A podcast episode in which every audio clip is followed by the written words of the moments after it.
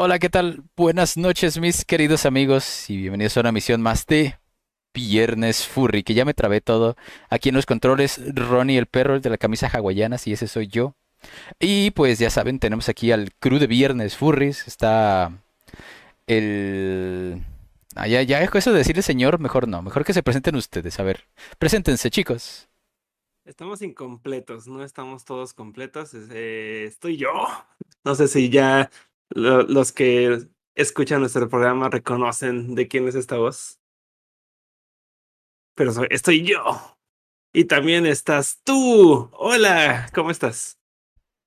¿Yo o quién? Sí, tú. Ah, muy bien. Oh, pues también estoy yo.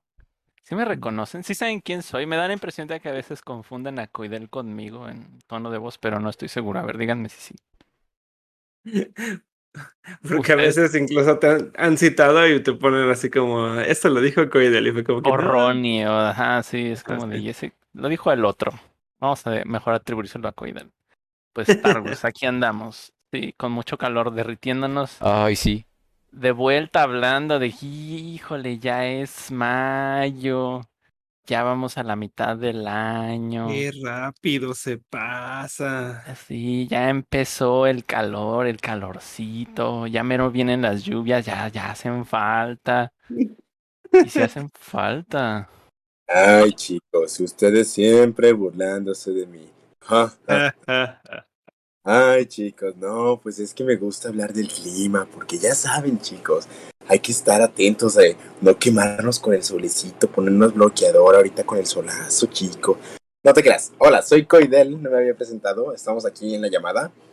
Pero me está dando mucha risa que como que se trabó mi Discord y por alguna razón está cortando las R's, solo la, la, la letra R de cuando ustedes hablan.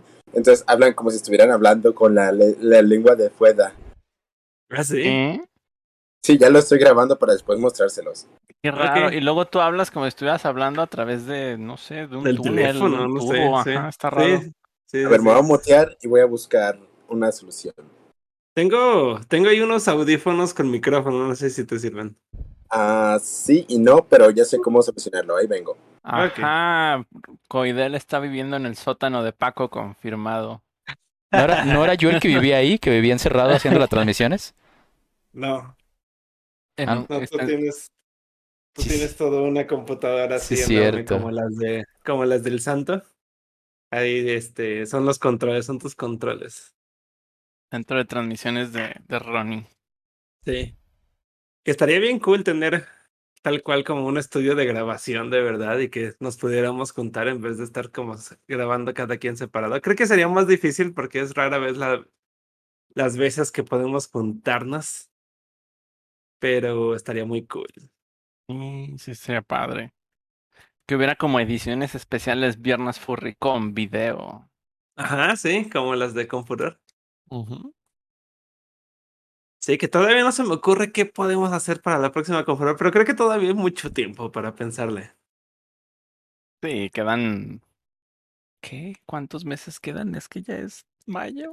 Sí, quedan cinco meses, en cinco Ah, meses bueno, ya es Sí, cinco meses está bien. Sigue habiendo tiempo. Sí. Dice aquí Almita que los, eh, los mapaches están derritiendo. Ya, ya les hace falta, son un montón. ya les falta hacer agua de mapache, Sí, que se vuelvan líquidos y que puedan caber en baldes. como en Evangelion. O Terminator. Yo, me- yo lo veía más como Terminator. Ándale, como en Terminator. La 2. ¿Qué pasa a Ay, través de los barrotes? Sí, son como androides líquidos. Sí. Ajá, sí. Salen del bote de basura. Pues mira, empezamos a mandar saludos, ya que estábamos leyendo que Almita está por aquí, que, que es la eh, Perros de Agua Tampico. Eh, también un saludo a Kaiser Wolf, que bueno que estás de vuelta por aquí con nosotros. A Kitty, Kitty Sukai, Patitas Estrellas, que quiere que, cante una canción. Bueno, eso va a estar un poquito difícil. También a Shive, Shive, saludos, hola, Shive. A Shrew me dice, hola, poquito. Eh, Ángel Gonzalo Carrillo Alejandres, que me pide que le mande un saludo. Un saludo, Ángel. Espero que estés teniendo una muy bonita noche. También a Peter Segali. Hola. También a, a a Purple Links. ¿Quién más anda por aquí? Joey Fox, saludos. Mojin regresó. sí, Mojin, sí, también ha vuelto Mojin. Se ha pasado un tiempo desde que escuché, sí. Y también ha pasado un tiempo desde que fue nuestro último programa. Creo que estuvimos tres semanas sin programa. Sí, ¿tres? Sí, ¿no? Ah, pues sí, porque no estaban. Ajá, no estábamos y, y como que es difícil que se organice algo. Como que faltando la mitad del crew. Ahorita nos hace falta Apolo, pero creo que es un poquito más fácil cuando falta solamente una persona que cuando faltan varios. Sí, Creo pero que se es dan cuenta poquito más que, fácil cuando falta Polo. ¿eh? que al inicio eran solo tres. Bueno, eran solo dos. Sí, éramos tres, pero creo que nunca hicimos un programa de una sola persona. O sea, No. que, como que faltaba uno y de todos modos podíamos hacerlo, este, hacer el programa Apolo y yo, o Coidel y Apolo, o Coidel y yo. Pero si de pronto faltaban dos, estaba bien difícil, como que no, no era posible un podcast de solo una persona. Y, y he escuchado podcasts que solo son un- una sola persona, es como todo un monólogo que tienen ahí listo como su guion, pero yo me sentiría como muy solitario. Sí, de hecho yo siento que esos podcasts de una sola persona necesitas en verdad tener una planeación previa porque improvisado estaría medio complicado. ¿De qué estás hablando? El nuestro no es improvisado.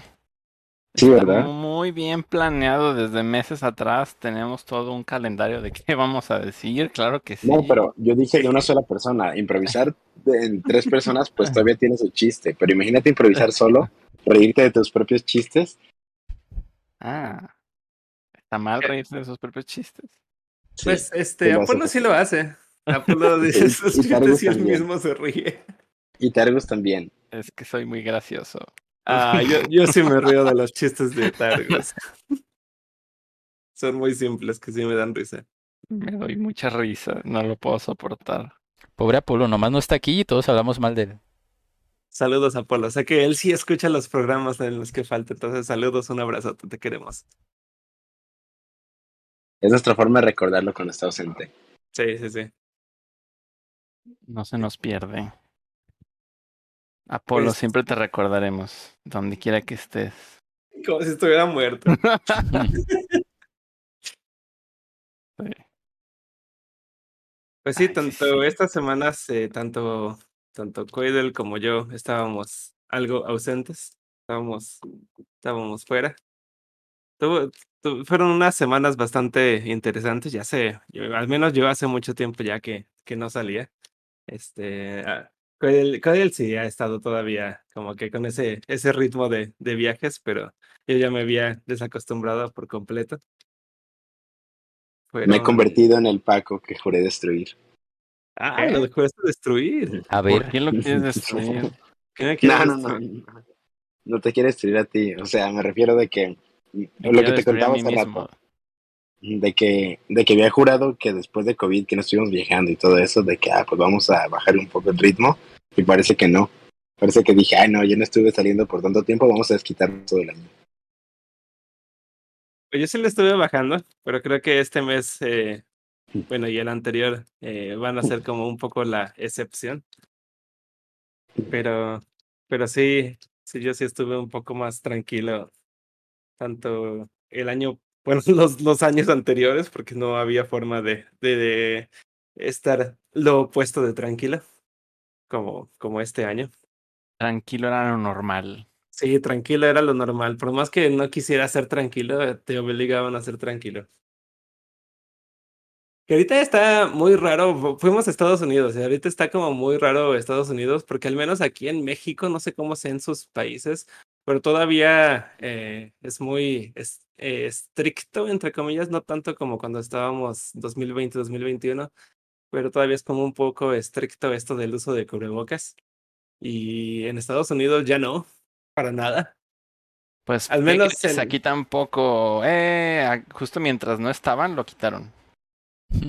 No, no, pero por ejemplo, regresé y en los restaurantes todavía te, te exigen cubrebocas, en los aeropuertos todavía te exigen usar cubrebocas. De hecho, te llaman la atención si alguien no está usando cubrebocas en el aeropuerto.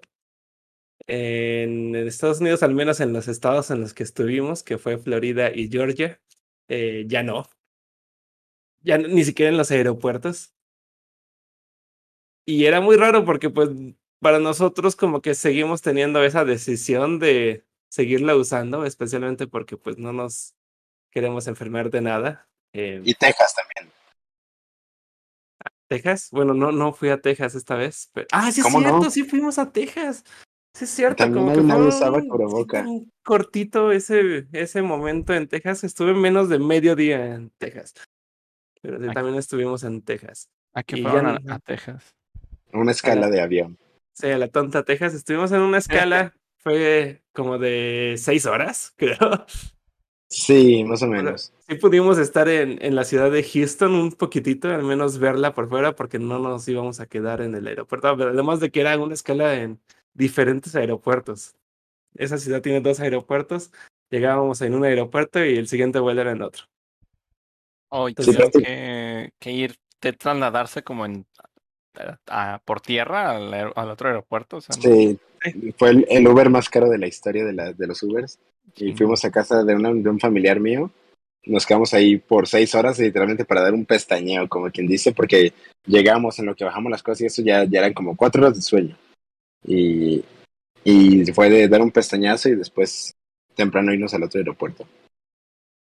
Creo que no ha sido el Uber más caro que he pagado. No, Creo que fueron definitivamente 40 y- no. 45 dólares, o sea, sí pesa un 50. poco que 50 dólares, que sí hayan sido como casi mil pesos de, de Uber, sí pesa, pero sí, Sí. recuerdo aquella vez, de hecho Targos estaba eh, cuando pagamos un Uber de noventa y tantos dólares. ¿Ah, sí? Ah, ¿dónde fue eso? ¿Dónde sí, yo en- estuve? Sí, sí, sí, fue en el en Washington DC que nos fuimos al Ah. aeropuerto de Virginia, ¿no? O de no me acuerdo de dónde, pero que estaba bastante lejos y que fuimos en, en Uber y sí fueron como noventa y tantos dólares. Yo me acordé cuál ha sido el más caro, también fue como noventa y tantos, pero se repartía ent- entre un buen de gente, que fue de, de la ciudad de Reno a Lake Tahoe. O sea, un buen de gente no pueden ser más de cinco personas. Cinco no éramos personas, un buen de gente, éramos tres, ¿no? Ajá. Tres, bueno, eran Sí, tres éramos, personas. sí, éramos tres personas, así de todos modos dolió un poquito. Sí, Sí, sí, no, sí, es un montón. Que bueno, aquí en México hace poquito los Ubers algo traían y salían como en 600 pesos viajes que antes costaban 100. Y estuvo muy raro ese. Ahorita creo ya se arreglaron, pero algo, pues que creo como que hubo una escasez, no sé qué hubo recién con, como que todavía estaba muy parado todo con la pandemia y empezaban las actividades de vuelta en algunos lugares. Empezaron a mover y sí, bien carísimos. Bueno, de vuelta con lo de los cubrebocas, era muy chistoso que pues sí era nuestra decisión el usar cubrebocas y más que eh, hubo un momento en que uno de nuestros amigos con los que estábamos en el grupo estaba como enfermándose, entonces no queríamos como arriesgarnos para nada, eh, ni tampoco arriesgar a las personas de alrededor nuestro. Afortunadamente no pasó nada, no pasó, solo fue como un- una gripa normal. Pero pues estábamos usando todos cubrebocas, todo nuestro grupito. Y había lugares en los que llegábamos con cubrebocas y nos decían, eh, ya no, ya no deben de usar cubrebocas, ¿eh? pueden quitárselo. y nos- como que, sí, como que bueno, pero pues es ya nuestra decisión. Ajá. No, no, es que te lo tienes que quitar. Ajá, sí, casi, casi, casi. casi. El, Me ofende verte con cubrebocas, me hace sentir este de- que no soy libre. sí, ¿Qué de es hecho, esto? eh, ¿Esto no es América? Muy sí, rica. sí, sí me sentí así con el Uber que tomamos, porque en cuanto nos dio, o sea, íbamos dentro del mismo, del mismo carro y aquí se lo pueden quitar, ¿eh? Ya es, ya es, ya no es mandato y ya es nuestro derecho como andar sin él. Y yo sí de, ok. Gracias por su recomendación. sí, así como gracias por su recomendación, pero, pero es que teníamos un amigo enfermo. Y en ese Perdón, momento, no, sí, no, no queríamos arriesgar para nada. Y en ese momento no sabíamos si pudo haber sido o no pudo haber sido, como que era muy de, ok, eh, sabemos que hay alguien sabemos que hay alguien que está, Tosiendo. está, está, está haciendo, no sabemos qué es, así que todos vamos a dar cubrebocas. Y, y obviamente también llegando aquí a Guadalajara fue como panic, panic, así que llegué a testearme y ya todo bien y fue como que, ok, ahora sí ya. Pero en su momento sí era como que, a ver, señor Uber, sé que me está exigiendo esto, pero capaz de que es COVID y usted, tejano, que no cree que existe, pues, pues, no sé. No sé siquiera si tiene vacunas, señores Texas. Yo creo que yo lo que yo decía es que en ese momento volteaste a ver el coche y había banderitas de Estados Unidos y había un unos pañuelos rojos y el tipo traía una cachucha roja. No, no, no. Ay, sí, sí, ya, Oh, ya no. contaremos una historia al respecto, sí nos pasó algo así. Sí, de hecho no, no me me había tocado. sí, no no nos había tocado vivir algo así, pero sí nos tocó. Ya Sí. les tocó la vivencia. Sí. Porque Pues aquí- el... ¿eh? ¿Mm? Perdón. No, perdón, no, tú, tú, tú, tú continúa con eso, cuéntalo. No, porque a lo mejor iba a cambiar de tema. A ver, ¿qué ibas a decirnos? No, solo iba a decir que aquí, bueno, seguramente ya saben, este, pero mientras no estuvieron, eh, nuestro gobernador Enrique Alfaro ya quitó el cubrebocas en, en un anuncio público con muchísimo orgullo dijo que ya no iba a ser obligatorio. Y es como de, ah, muy bien. O sea, por un lado es como, pues suena que todo está muy bien. Por otro lado, mm, yo sigo sintiendo que es muy pronto. Eh, porque pues el cubrebocas, independientemente de que sea una medida obligatoria o no, pues es una bonita recomendación. Y cuando no era obligatorio nadie lo usaba. Seguido. Eh, a pesar de, o sea, realmente nunca se vio. Yo creo que a quienes forzaban, pues obviamente eran los restaurantes, ¿no? Y luego los restaurantes como que te decían, no puedes entrar sin cubrebocas. Pero a los civiles nunca los molestaban en la calle si no lo traían. Sí, no, de hecho en la calle siempre estuvo tranquilo con ese, con respecto a eso. No, pero está bien, ahorita que ya sea decisión de cada quien. Es lo que yo pienso, pues. Que si ya sea decisión de cada quien, si lo quieren seguir usando adelante, si no, pues es- ya son libres de no usarlo. A lo mejor y este ya están vacunados y, y le- le- les pega, ya no les pega tan fuerte. Y Y pues si no están vacunados, pues ya, ya ustedes. Pero pues ahora sí, ya cada quien que sea libre, ¿no? Mm, o, o creen que todavía se pueda como po- volver a poner peor. mm, yo tengo la creencia de que no. Pero esperemos que no sea una creencia necia. Sí.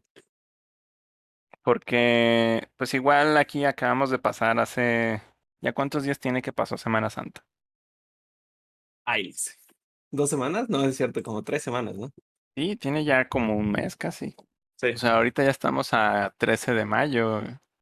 Según yo, por más o menos empezó como por ahí del 15, 16 de abril, ¿no? No, no, la verdad es que no me acuerdo. ahí. Pero el punto es que sí creo que tiene, si no tres semanas, un mes. Y, y pues es tiempo suficiente, más que suficiente como para que viéramos como las consecuencias de, de que la gente salió y supimos, sabemos que la gente salió. Y no, no ha habido consecuencias más, más peores, así es que creo que sí hay más contagios. O sea, obviamente sigue habiendo, sí, va a seguir habiendo contagios, va a seguir habiendo personas que se pongan graves. Eso no lo vamos a dejar de ver ya nunca. Este, el punto es que ya no es un en cuestiones como más universales a nivel población, ya no es la misma amenaza. Sea, ya es una amenaza para las personas delicadas y obviamente ahí es donde radica ya la responsabilidad eh, individual de buscar que si tienes contacto con gente que es más delicada, pues entonces ya tomas como ciertas precauciones adicionales o tomas precauciones con la gente que es delicada directamente, porque pues eso, o sea, no podemos realmente mantener como el encierro en general para todos por mucho tiempo, incluso aunque tuviéramos que volver a eso, eh, vale la pena tomarse un descanso del encierro, porque solamente así creo que pudiéramos mantenerlo. Si no, No. todo va a ser más caótico. Lo que sí es que si queremos con furor, ya que pase, ya que suceda, ya es demasiada gente que sé que está planeando venir a México. Sí, o sea, ¿cómo les, o sea, contactaron gente que dijo, sí, quiero ir? A ver, cuéntame, cuéntame. Sí, sí, sí. O sea, sí ha, ha habido mucha gente eh, que me ha dicho en Telegram. También ahora que fuimos a Furry Week en Atlanta, hay muchos que dicen, ah, sí, ya hasta conseguí este pases o ya hasta conseguí aviones o siempre preguntan que eh, cuándo se abren los hoteles o si ya se acabaron. Es como, ah, yo no sé eso. Mm, Sí, sí, el hotel todavía no, no lo abrimos oficialmente, pero, o sea, tenemos el código de reservación. Lo que pasa es que estábamos viendo el tema de extender o no los club passes y como que esto sea, es una discusión que se ha alargado, pero yo creo que ya la semana que entra ya van a poder usar el código de reserva. Por ahí se ha dicho como de que no hay, este, no ha habido como, que ya no hay lugar en el hotel. Yo creo que lo que se agotó, probablemente encuentren que se agotó son los lugares que se pueden reservar a través de Booking o esos sitios, porque normalmente pues son muy limitados. No, no es que esos sitios puedan reservar todo el hotel. Les dan bloques a ellos. Ajá, pues tienen un bloque cerrado que justamente ellos aseguran desde eh, pues, toda la vida, ¿no? O sea, como que, ah, seguro, seguro te reservo estas habitaciones. Entonces, por eso la empresa puede conseguir otros precios, porque las tiene, digamos que prepagadas de alguna forma. Y, y desde mucho, mucho tiempo atrás. Entonces, por eso es que, que pueden ofrecerlas más baratas, o por eso es que están ahí, pero también se reservan y se acaban más rápido. Ya cuando ahí no hay, pues toca hablar por teléfono al hotel o desde la página del hotel. Y en este caso va a ser por teléfono, porque pues no encontramos otra solución a, a lo que nos ofrecen. Es un código de reserva que se reserva por teléfono y ya con eso nos dan un, un precio distinto. Entonces eso ya se anunciará en la página probablemente la próxima semana. Pues espero que sus operadores hablen inglés porque hay muchos interesados en... Sí, sí, tengo entendido que sí tienen operadores en inglés. Espero que sí, sí sea algo certero y no esté mintiendo, pero yo recuerdo. Preguntan un par de cosas en el chat que me hace responder, pero no lo haré. No, no se crean, pero sí lo haré. Eh, dice alguien, por decir, o sea, que si todavía puede haber reserva directa con el hotel, sí, sí puede haber. Este, a otra persona preguntó una cosa, ¿vendrá Mayira? Ahí sí tendríamos que preguntarle a Mayira si quiere venir. No, no, no. De hecho, vimos a Mayira. Sí, vimos a Mayira, ¿verdad? Sí, vez yo sí lo vi. Sí, sí, vimos a Mayira y dijo que esta vez no iba a poder. Ah, Sí, sí. Le pregunté y me dijo, me gustaría mucho, pero pero esta Ajá. vez que ya tengo la agenda reservada y ja, ajá, ama llevar. No te creas, no estoy Con esa voz habla muy bien. A ver, ok, le No, voy a sí, el audio. No, es bromas. O sea, sí dijo que tenía la agenda muy, muy apretada y que a ver si el siguiente año. Sí, alguien pregunta también más arriba. Ay, esto ya se transformó en preguntas de Confuror. A ver, eh, ya sabe, Bruce. eh, ¿Qué? eh, ay, Dios. Me- es que me, me fui demasiado arriba en el scroll y me salí del tema. Alguien preguntó hace ratísimo, Guillermo Ayala, ¿y más o menos cuánto cuesta ir a Confuror? Pues mira, eh, vamos a ver, este, ahorita los precios que, que están vigentes. eh, Abriendo la página porque no me lo sé de memoria.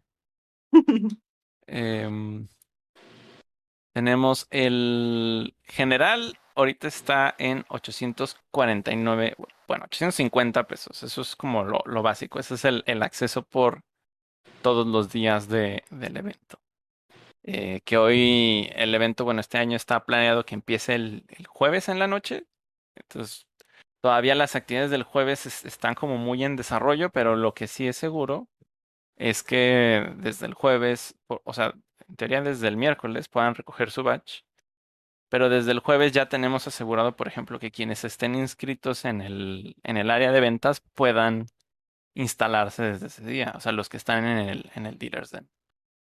Ya los que están en Artisali, pues esos no, por ahí, este, pues, por ejemplo, tengo entendido que Furry Week en Atlanta pone a operar su dealer, su Artisali desde el jueves, ¿no? Se- vi que estabas Sí. ahí Sí, estuvo genial.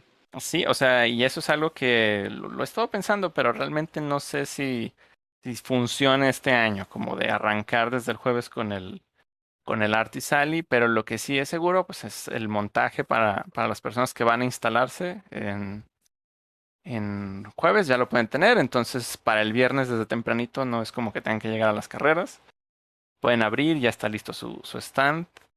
Eh, la inauguración sí sería durante el viernes, pero el jueves en la noche habría actividades como de, de bienvenida para, para la gente en el evento y pues todo esto es algo que todavía estamos como prototipando y por eso es que no, no lo hemos como que detallado en redes. Mucha gente nos ha preguntado, hay mucha gente que nos, nos pregunta mucho como, como ese tema de, del área de ventas y pues sí, todo eso está a punto de salir, pero no es como que pueda revelar detalles porque quizás de aquí a que lo saquemos algo cambia y no tiene sentido que lo diga ahorita, ¿no? Y, y termine quedando un malentendido.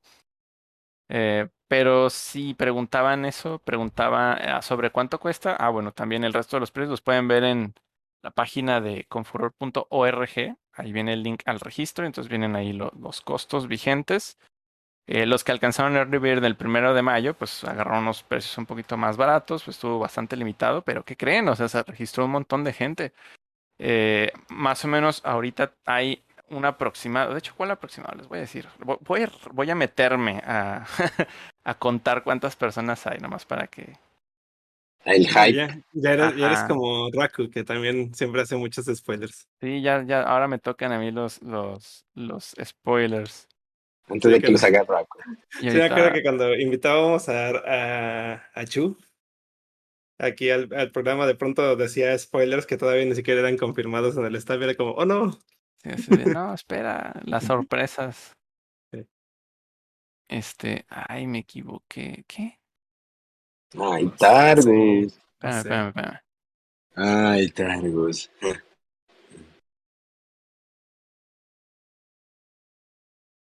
Y así nos quedamos ah, callados esperando a Targos. Perdón, es que me arrojó. Muy rico todo, pero no hay spoilers. es que me arrojó aquí un aviso y es como de, ay, ay, tengo que notificar de esto a, alguien de inmediato. Ahora sí, los spoilers. Tenemos... Mm, mm, mm, mil... Eh, 1254 personas registradas en el evento hasta el momento. Vale, esto ya es más que el año, bueno, el evento pasado. Iba a decir el año pasado, pero ya fue hace tres años.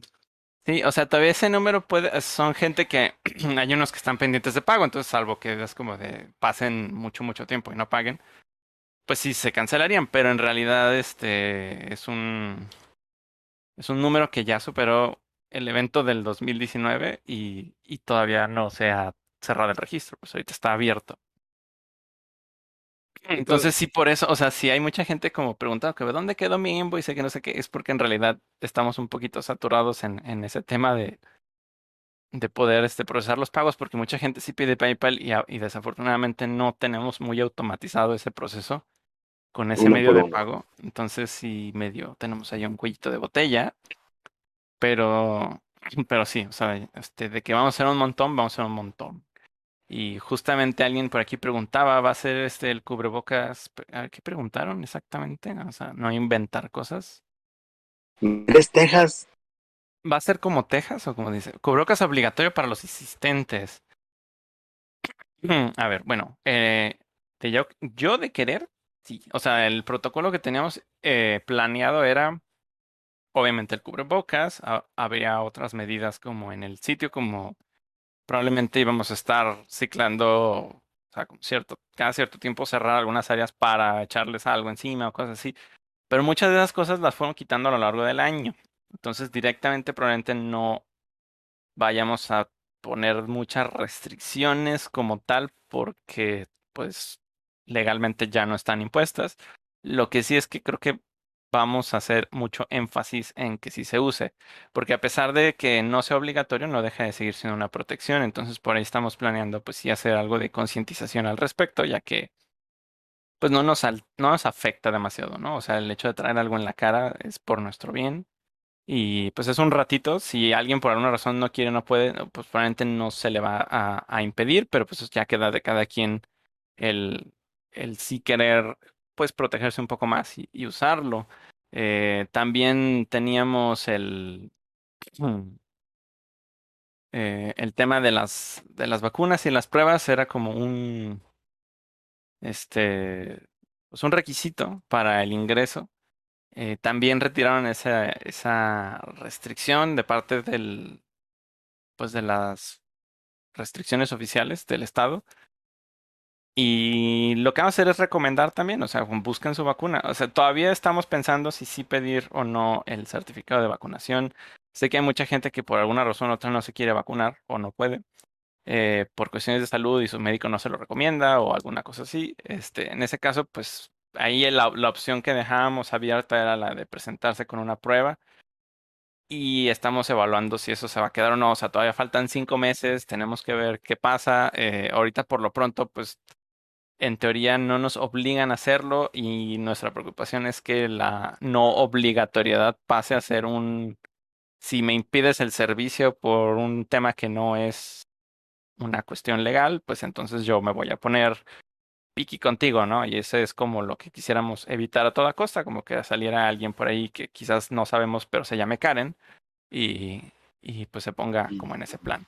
Pero pues de que es una recomendación, es una recomendación el tanto buscar estar vacunados como el eh, como el protegerse con, con cubrebocas cuando está en un espacio cerrado, como mencionaba alguien aquí, Alex P. O sea, directamente mencionó, según yo, espacios cerrados o abiertos, creo que no hay como distinción, donde hacía distinción el, el gobernador, a menos que esté equivocado yo, era en el transporte público y servicios de salud, el único lugar, los únicos lugares donde iba a permanecer como una medida obligatoria, pero en espacios, eventos, espacios cerrados, abiertos, o sea, cualquier parque, o sea, lo que sea, pues era como, no, ya no es obligatorio. Hay restaurantes que todavía lo piden, hay lugares donde todavía lo piden, no sé cuál es como el marco de operación y si alguien puede llegar y decir, yo me voy a meter sin cubrebocas y no me puedes negar, y si me niegas, ahí viene la Profeco, ¿no? Es, como, ah, bueno, ok, tráitela, eh, o, qué, o qué podemos hacer, pero pues esa es como la preocupación principal. De hecho, este, en Furry Week en Atlanta sí era obligatorio tanto lo de la prueba de vacuna como usar el cubrebocas. Al menos ya no obligaban, o al menos yo no supe que obligaran eh, usar cubrebocas dentro del Fursuit la cual creo que, que aun cuando en los eventos donde era obligatorio, creo que nadie lo hizo porque era como suicidarse. Pero igual hubo, tras las restricciones del evento de Furry Week en Atlanta de usar cubrebocas y tener vacunas completas, supe que sí hubo varios, varios Karens que se quejaron de ella, que como que no, no, les, Oh, no les sí. gustó. Y hasta llamaban fascista al evento. Pero pues es que eh, fue un evento que se, se lleva a cabo en Georgia, que es uno, uno de los estados más conservadores de Estados Unidos. Entonces, pues es un poco entendible esa queja, como que esa queja al revés de lo que nosotros creeríamos aquí. Sí, o sea, es una queja de... Pues es que en Estados Unidos siempre ha sido como muy político, ¿no? Creo que aquí la gente no, no siente como que el uso del cubrebocas sea un tema político. Es más como un... qué hueva, me estorba, o sea, no lo quiero traer. O sea, quizás es la misma motivación de fondo, pero aquí nadie está diciendo que es porque al PG se le ocurrió, ¿no? O, o alguna cosa así. O sea, no es este un tema de que el control mundial, salvo algunas personitas que están un poquito zafadas, pero creo que aquí no les hacen tanto caso, creo. Sí. Más bien no hace, no hay, no hacen tanto ruido como, como si lo hay en Estados Unidos. Pregunta Alex P. Oigan, ¿y esta vez cuál será la causa o fundación de apoyar? ¡Ay! Sí tenemos ya, pero no lo no voy a decir. No, se- no se ha anunciado oficialmente. No, no se va a anunciar hasta pronto. O sea, realmente sí se va a anunciar pronto. Probablemente sí suceda este. Pues ya ni sé si este mes, ¿eh? Porque ya vamos al 13. Pero espero que sí alcancemos. Igual sí se alcanza a anunciar porque estamos preparando algunas cosas para eso. Pero sí, ya tenemos un, una organización. De hecho, está padre porque eh, como este año es el año número 5 de Confuror, estamos ahí medio preparando algo especial relacionado con eso. Con el número quinto cinco. aniversario. Con el número 5, azul número 5. Ay, no, sí me río de mis propios chistes. Sí. No es posible. Sí, de hecho. Esta vez Paco no se rió, así que ya Sí, es. esta vez no me reí. Híjole, pero si un saben de dónde viene, No. es que a lo mejor es por eso. Ajá, sí. Sí, no creo. El azul número 5, ¿no? No. Ni Ronnie, Ronnie no sabe de dónde es el azul número 5. No, tampoco lo Ronnie sé. se estaba, se estaba golpeando la cabeza con la mano. No, yo sospechaba que Ronnie sí iba a saber. A ver, vamos a ver. No, o sea, no, no les voy a decir porque va a ser este. Se los dejo de tarea. Ok. ok, me parece bien. Pues sí, fue Ay, el- no es cierto, no sale. O sea, esperaba que una búsqueda en Google lo sacara, pero no. o sea, está mu- mucho más este profundo de tu chiste. Sí, sí, no, es que así no se puede. Pues sí, fue la primera vez que fuimos a Furry Week en Atlanta. No, bueno, nunca habíamos ido ni Coidel ni yo. Yo, nunca había ido a Atlanta tampoco. Estuvo bastante, bastante padre. El hotel es impresionante. Si han visto fotografías de, del hotel de donde sucede Furry Week en Atlanta, que es en el Marriott, ¿cómo se llama? Marriott Marquis Atlanta. Impresionante ese lugar. Es como entrar a un, a un animal gigante, como entrar a las entrañas de un animal gigante, porque es tan orgánico el centro del, del hotel. Eh, Es que tiene como un atrio, según sé, es de los atrios más altos del mundo. Y causa bastante vértigo tanto verlo hacia arriba como estar en el último piso y ver hacia abajo. Creo que eso último causa todavía como más vértigo que nunca. Entonces, no, no es un hotel recomendable para aquellos que tienen miedo a las alturas, pero está bien chido. Sí, parece como sacado de una película de ciencia ficción, no sé. De hecho, creo que tenía un libro de matemáticas que tenía ese hotel en la portada. Ah, sí. ¿Cómo se llama? Atlanta Marriott Marquis. Entonces, para que lo googleen. Eh, de hecho, ahí se filmaron algunas películas, se filmó, se filmaron algunas escenas de las de, eh, de Hunger Games, los Juegos del Oh. Hambre. Y también se filmó, se supone que ahí era la TVA, la TVA de, de la serie de Lucky. O sea, literalmente sí era ahí. Sí. Ah, yo pensé que solo lo decían porque se parecía. No, no, no, No, solo se parecía, sí se, sí se filmó ahí. Ah, qué interesante. Entonces, por si creían que era un lugar hecho por CGI, nope. Era un lugar que filmaron ahí. Sí, de hecho había unas mesas como de, de meet and greet en el piso 10 y cuando estábamos Paco y yo dibujando ahí dijimos, un momento, creo que desde aquí se filmó. Aquí se montaron las oficinas y se filmó como hacia afuera, hacia el balcón.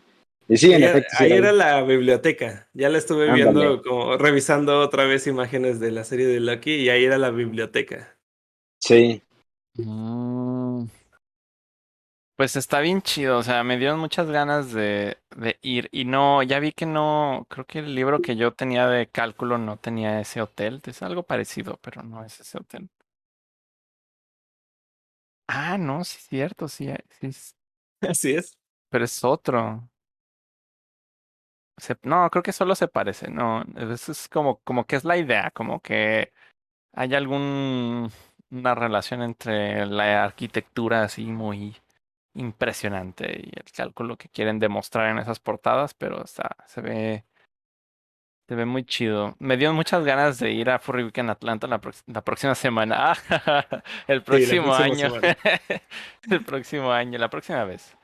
Imagínate qué loco se pondrían los staffs si fueran cada semana. El Y evento. no, no se puede. No. O incluso, no sé, como dos veces al año, imagínate. Sí, dos veces al año sí pasa, ¿no? BLFC este año. Pues Sí, o BLFC sea, es- BLFC es como este año fue hace seis meses el, último evento y ahora ya otra vez. sí. Sí, está bien denso eso. El staff ha de estar vuelto loco. Y luego sí, sí escuché que sí tenían como que ese problema de. De hecho, cambiaron Pues- muchos del staff. Ahora que quería Sí. contactar para algunas cosas bien específicas, resulta que ya no eran. Pues yo también sospecho que haber un montón de gente, ¿no? En BLFC. Sí, sí. De hecho, a mí me sorprendió que Furry Atlanta rompió como que todos sus récords de asistencia de los últimos, de post, de pre pandemia. Y, creo que su, su cifra antes de la pandemia eran como 5.300 personas o algo así. Y nada más pasa este evento que es como que, por así decirlo, el, el, el evento pues más grande hasta la fecha después de, de MFF. Y tuvo casi la misma cantidad, tuvo 7.000 personas, 7.116 personas o 7.216 personas, algo así. Y MFF estaba en 8000, o sea que es casi, casi el tamaño de una MFF en este momento. De una MFF edición pan, post pandemia. Pandemia. Ajá. Que sí, este. Bueno, MFF, pues medio sí fue menos, ¿no? O sea, normalmente, ¿qué le faltarán? ¿Como unas 4000 personas que, lo, que la última vez? ¿O como.? Sí, la última vez fueron 11.984. 89. Todos nerds sabiéndonos los números. y, 87. y fue muy raro, o sea, estuve en la MFF y la, no la sentí tan grande, o sea, por alguna razón se me figuró como que andaba en... O sea, me recordó mucho que fue muy grande en su momento, o sea, en aquel entonces era la más grande del antro cuando es 2015 y como que sentí eso, o sea, como, ah, es como si estuviera en el antro con 2015. Pero. Pero pues acá, este. Pues no sé, sentí como que no era tantísima gente, a pesar de que se supone que sí. Y en este evento no sé cómo lo, cómo lo vieron. Sí se sintió bastante gente. Eh, yo le veía bastante lleno todo, todo el lugar, eh, pero aún así no se, no se sentía, no, no te sentías como presionado, no, no, no sé cómo describirla, como overwhelmed, no sé cómo. Ajá. Abrumado, sí. No, no me sentía abrumado de, de, tanta gente, porque como que a pesar de que todo el evento sucede en, en un mismo edificio, como que ocurre en varios pisos, son muchos pisos los que tiene la convención y cada piso es muy grande y entonces como que se, se lograban como expandir las personas por todos lados. Algo que amé de esta convención, pero así muchísimo, es que la convención manda a todas las personas que van a tener fiestas a los últimos pisos, o sea, están hasta, hasta, hasta mega arriba, pero en verdad el, el ruido es nulo para los demás huéspedes y les permiten tener el ruido al, al tope, o sea, no les ponen ese límite de, de ruido. Como ya saben que los últimos pisos son suites donde caben más de 20 personas, 30, 40 personas, y les dicen, pues pongan su bocina, no hay problema. Aquí eh, el, el, piso hasta arriba no existe la regla del ruido. El piso 47, el último. 47. Cosa. Sí, está, y se veía toda la ciudad desde, el, desde los cristales, ¿no? todo padrísimo. De hecho, ahí los que me siguen en mis redes subí unas historias tuerqueando en Fursuit. 10 de 10, ese, ese, esos, esos últimos pisos, 10 de 10, está genial. Sí, además sentí como que la convención era... O sea, como que esta convención está... A ver, aclárame una ¿Está muy orientada como al público adulto o también es como muy familiar? Eh, adulto. Sí, sí ¿verdad? Estaba, o sea, no estaba tan enfocado para, para jóvenes, así como algunas otras convenciones como Antro Northwest, uh -huh. que sí está como muy, muy enfocada para, para muy chiquillos. Familiar. Sí, como muy family friendly. Esta no tanto, pero pues sí ves de todas las edades, de todos modos. De hecho, algo que notamos es que había un público, o sea, si yo dijera un, un estimado, diría que el promedio de las personas que estaban ahí en esa convención era entre 19 y 24 años. Era un público muy, muy joven, como que, como, como Atlanta es una, bueno, eso me lo dijo un amigo que vivió como cuatro años en Atlanta y fue su, su, primera convención ever y es como que su convención favorita por lo mismo, porque le guarda un espacio especial en su corazón. Dice que, que en Atlanta vive o gente ya laborando o jóvenes estudiando. Y es verdad, se veía como que, que era una convención muy, o sea, muy de, de fiesta, pero con un público muy joven. Eh, pero sí, o sea, joven adulto, pero muy interesante, porque por ejemplo, vas a Antrocon y supongo que ves ahí sí de todo, veteranos y todo eso, también pasa en MFF. O sea, no quieres, no quieres ver veteranos, es lo que estás no, diciendo. yo no dije eso. Yo no dije sí, porque ya te, ya te, sientes un veterano o qué? Te di sí, algún ya, complejo. Cuidel, ya, o sea, yo ya ¿Sí? nomás me quiero juntar con los viejitos. Ay, muchacho. Sí, ¿Qué estás Apolo. implicando? ¿Qué estás insinuando, muchacho? Ay, no. no, está bien, o sea, sí se me antoja mucho ir porque la vi como muy, como que pasaban muchas cosas, está interesante. Aparte, el hecho del que inician, como que sí inician muchísimas cosas desde el jueves ellos. Sí, demasiado. A ver, De hecho, ¿cómo- si yo doy como mi, mi take, o sea, mi forma de ver ese evento es, es como una MFF por la magnitud, sin tener que lidiar con nada de sky bridges o, o de puentes entre hoteles. O sea, todo pasa en el mismo hotel. No tienes Tienes- que caminar tanto, más bien. Ajá. Y al mismo tiempo es como una... eh, ¿Cuál es la que tiene? Eh, es como una BLFC y una MFF combinada, porque BLFC tiene un buen de opciones de comida cerca y demás. Y, y, y es una convención que también pasa en un mismo hotel, pero como el hotel de este está enorme, gigantesco, grandísimo, se siente como eso, un buen de opciones de comida, que la- el hotel se conecta con una plaza, que el primero que ves es el food court, como el, el área de comida, y, y se siente como eso, como una MFF de magnitud en eventos, en ventas, en dealers den, en todo eso, y al mismo tiempo como una BLFC por todas las amenidades que te ofrece el lugar. Eso lo dices porque nunca has ido a Antrocon. Ah, el siguiente año. Ah, ¿sí vas a ir? Pues Estaría, Creo estaría que- chido repetirla. sí, yo creo que ya, yo creo que ya es tiempo de, de ir a ver a los veteranos. Ay. Antes- anda- pues antes de que se me mueran, antes de que se me mueran. Antes de que como el... Ay, no, no. Como el señor que vimos por ahí en, en MFF que dije yo, sí, este, yo creo que esta es su última convención. No importa porque como nadie sabe de quién estoy hablando, entonces está bien. Pero, Cancelado pero Targus. sí, sí, es que ya se veía muy grande, o sea, pero ya después descubrí que no estaba tan grande, a lo mejor solo estaba muy desvelado esa noche, ese día. Desvelado. Pero sí tengo muchas ganas de volver a, a Antrocon, eh, a, a ver cómo está por allá Pittsburgh y así. Sí. Porque estaba bien padre la noche, o sea, me gustaba mucho la noche de Pittsburgh porque había mucho que comer, este, y me daba mucha hambre y al menos sí podía ir a, a- a comer y en y en otros lugares a donde he ido de convención como que de pronto no.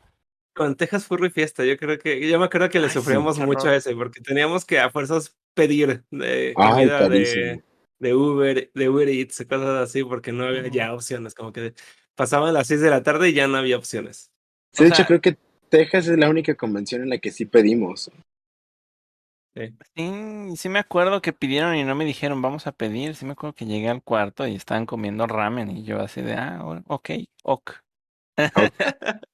Perdón. Ah, ni modo. Eh, pero sí, oye, Texas, o sea, Dallas es como Monterrey, ¿verdad? O sea, pasan, se hacen las 8 de la noche y ya no hay nada. ¿Qué, qué onda? Eso está horrible.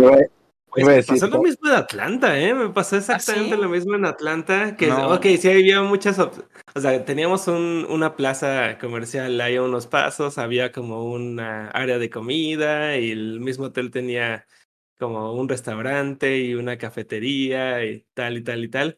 Pero el domingo, pasaron las seis de la tarde, todo eso cerró. Absolutamente todo eso estaba cerrado. No había forma de conseguir nada.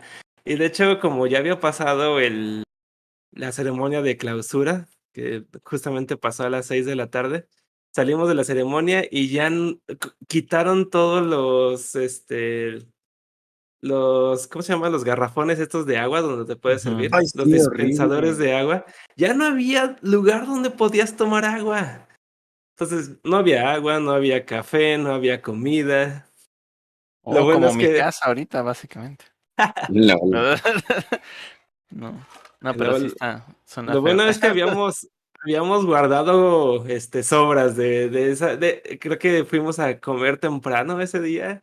eh, fue mucha comida, guardamos y esa fue nuestra salvación. Porque Sí, aprendimos que ese era el life hack para esa convención. Ir a comer, pedir una porción muy grande y guardar el resto para el- la, la cena.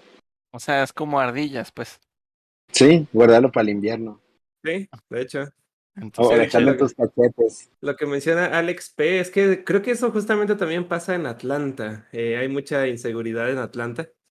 Sí, Eh, y de hecho nos tocó, o sea, salíamos a la calle ya fuera del hotel, fuera de lo de la plaza comercial y todo eso, y había, o sea, se sentía inseguro, no, no era, no es una ciudad bonita, sí se, sí se veía no es como, como... muy sketchy, como muchos vagabundos. y- Sí, por ejemplo, no es como Ro- Ro- Rosemont, que ahí sí puede, puede salir en esa parte de... O sea, no digo que Chicago está seguro, pero Rosemont que es la ciudad donde pasa MFF, ahí sí puedes caminar las cuadrotas hacia la pizza esta Deep Dish que cierra hasta las 11 de la noche y todo el mundo lo hace. O incluso podría decir que, que el área donde se hace con furor, ¿no? Ándale, No sé, que yo, no siento que sea tan insegura esa parte de la Minerva. Sí, No, es pues no, realmente. Y de hecho, es- no sé a qué hora cierren, pero el... Digo, no es como que el... Lo más, este, así de, ay, qué padre la comida del fresco. Pero, o sea, realmente es comida bastante práctica. Porque es ya preparada y la puedes tener en un botecito y te la llevas Y a el tu fresco cuarto. es un supermercado que está a una cuadra Ah. de, de con furor. Algo que sí puedo decir que está genial de Confuror es que te da hambre a las 3 de la mañana, hay comida afuera. Hay te da hambre a las afuera. 4 de la mañana y hay, hay tacos abiertos, hay lonches abiertos, hay así de que el, creo que lo más tarde que puedes encontrarlo son 4 de la mañana. Eso O si no, de considera Pedro hay temprano, un cuidado. Oxxo. Sí. Hay dos Oxxos a la misma distancia y ahí puedes comprar incluso comida instantánea. Sí, pero, pero sí, definitivamente creo que ese fue un perk muy chido de, de esa convención, que había una plaza con muchas opciones y si te preparabas con anticipación, comprabas tu comida y tu cena de una vez. Eh, opciones eh, mu- mu- muy estadounidenses la- las cosas. Ay, sí. Pollo frito, hamburguesas, pizza, este. Eso es sí, de sándwiches. Entonces, no- realmente yo no sentía que había muchas opciones. Eran como, bueno, sí, es lo mismo de siempre. Y las pobres, las pobres ensaladitas estaban cerradas todo el tiempo. Siempre estuvieron razón. cerradas, ¿eh? Pero había un restaurante de comida cubana que, que creo que sí, to- todo el fin de semana estuve comiendo al menos un, un día ahí. Una, ve- una vez al Sí. día estuve comiendo ahí. Estaba Rico. bueno ahí. Y, hab- y hablaban español, que era lo más práctico. Sí, siempre se agradece que de pronto estás en Estados Unidos y alguien habla español. Es como, ay, gracias. Gracias por hablar mi idioma. Sí. Pero sí, de hecho, este. Todavía nos tocó estar un día más en Atlanta. Y ahí fue cuando vimos, bueno, salimos por fin a la calle y ahí nos dimos cuenta que pues la ciudad no es, no es tan bonita. Estaba como muy sketchy, como que no, no, Ay, no me sentía tan, tan seguro como, como en muchas otras ciudades. eh, Cuando te, no, nos pedían cambio, cambio, pero es un pedir como muy demandante cada cinco pasos. Ah, sí. sí, O sea, creo. como de la gente que pide dinero. Sí. Sí. Nos pedían nuestro cambio cada cinco pasos, pero cuando decías no tengo, se enojaban y insultaban. sí. de, "Oh, amigo, tienes una moneda o un riñón que me puedas dar. sí. Después fuimos a... Bueno, es que yo había escuchado hace algunos meses la historia de la Coca-Cola. Sabía que había empezado todo en Atlanta y sabía que existía el Museo de la Coca-Cola allá en Atlanta y estábamos a unos pasos de... Entonces dije, órale, qué cool, yo quiero ir. Sabía que Coidel no estaba interesado, pero le pagué su boleto, es como, acompáñame. Me acompañas porque me acompañas. Acompáñame me dijeron el mundo de Coca-Cola, dije, ok, supongo que sí, porque pues ya estoy aquí, pero en mi vida he tomado Coca-Cola. Ah, ya, ya, ¿Eh? ya la tomaste. Ay, Ya la probé. Eh, Ya. Pero Eh, no, era no. el lugar ideal. Es que era como. Estábamos en el mundo de la Coca-Cola, en el lugar donde nació la Coca-Cola. Ujú. Y le dije: En esta vida al menos tienes que probar una vez la Coca-Cola. No, no puedes como morirte y no haberla probado. Y qué mejor lugar, qué mejor momento que este. Y Yo la creo que fue como, no. Eh, Digo. estuvo muy este. Emotivo. No, todo lo contrario. Fue como Estuvo muy. Estuvo muy decepcionante el, mu- el Museo de la Coca-Cola, a mi parecer. Oh, ok. Es que yo me imaginaba tal cual como un museo y como había escuchado la historia de la Coca-Cola se me hizo como muy interesante, como todo el, todo el proceso que llevó a, a que de pronto algo que empezó siendo medicinal eh, se empezara a vender en las farmacias y después en las farmacias se empezara a volver como una fuente de sodas y que un empresario la comprara y la se em- em- empezara después a embotellarlas para que no se quedaran en las farmacias. No sé, como que hubo toda una historia de por medio que se me hizo muy, muy interesante. Pero al llegar al museo como que quería que me explicaran de nuevo eso, pero ahora verlo como con cosas originales, ¿no? Mm. Pero más bien pagamos 20 Una publicidad. dólares por ver una publicidad gigantesca de Coca-Cola. Porque eso era todo, o sea, era, era una gran publicidad. O sea, llegamos y Ay, de hecho, cuando llegamos y que había como un animador, como un anfitrión haciendo payasadas así como de, ustedes, yo digo coca y ustedes dicen cola, coca y todos cola. Es como que, ay no, ¿qué es esto? Harto, harto, harto cringe. Sí, ¿a dónde, los, ¿a dónde los estoy metiendo a mis amigos? Por Dios. Y Y luego ya después nos, como- nos pasan como que a una sala de cine y yo pienso, ay, aquí nos van a mostrar como un documental de la Coca-Cola, ¿no? No, eso era un comercial de 10 minutos que era de cómo la gente se la cómo pasa la bien y Coca-Cola cómo, cambia la vida de la gente. ajá, cómo la Coca-Cola cambia la vida de la gente y cómo llena de felicidad el mundo. Era como, Válgame el cielo. De, descuéntenme, descuent, ¿cuánto? de- hasta una aplicación te da tres gemitas por ver un comercial. y ya o sea- después, ¿eh? Ajá. No, no, no, síguele, es que iba a farfullar. pasas al museo y más que un museo estaba como, es que era algo bien raro, no, no era un museo, era Un templo. pues como, como seguir viendo, sí que era como un templo de la. Coca-Cola. Sí, sí, sí, Entonces, exactamente. Yo, de hecho, no, no, no, lo- no lo pude haber descrito mejor. Sí, era como un templo de la Coca-Cola, era como para que se sintiera la gente como fanática, ajá, como fanática e iluminada por el refresco. Y no sé, sí, sí me causaba como un poco de incomodidad. Sí, como que por más que... es- a mí me gusta mucho la Coca-Cola. Soy, de hecho, eh, hubo un tiempo en que, en que se me hizo un vicio. Eh, ahorita Ah. como que ya lo he ido dejando poco a poco. Y, y, si tomo Coca-Cola ya solo es cero porque sí me preocupa la cantidad de azúcar que tiene esa cosa.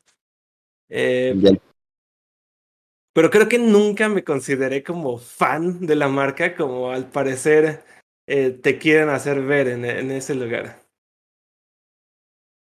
Y luego sí, pasamos como, una a otra. comunidad, un fandom.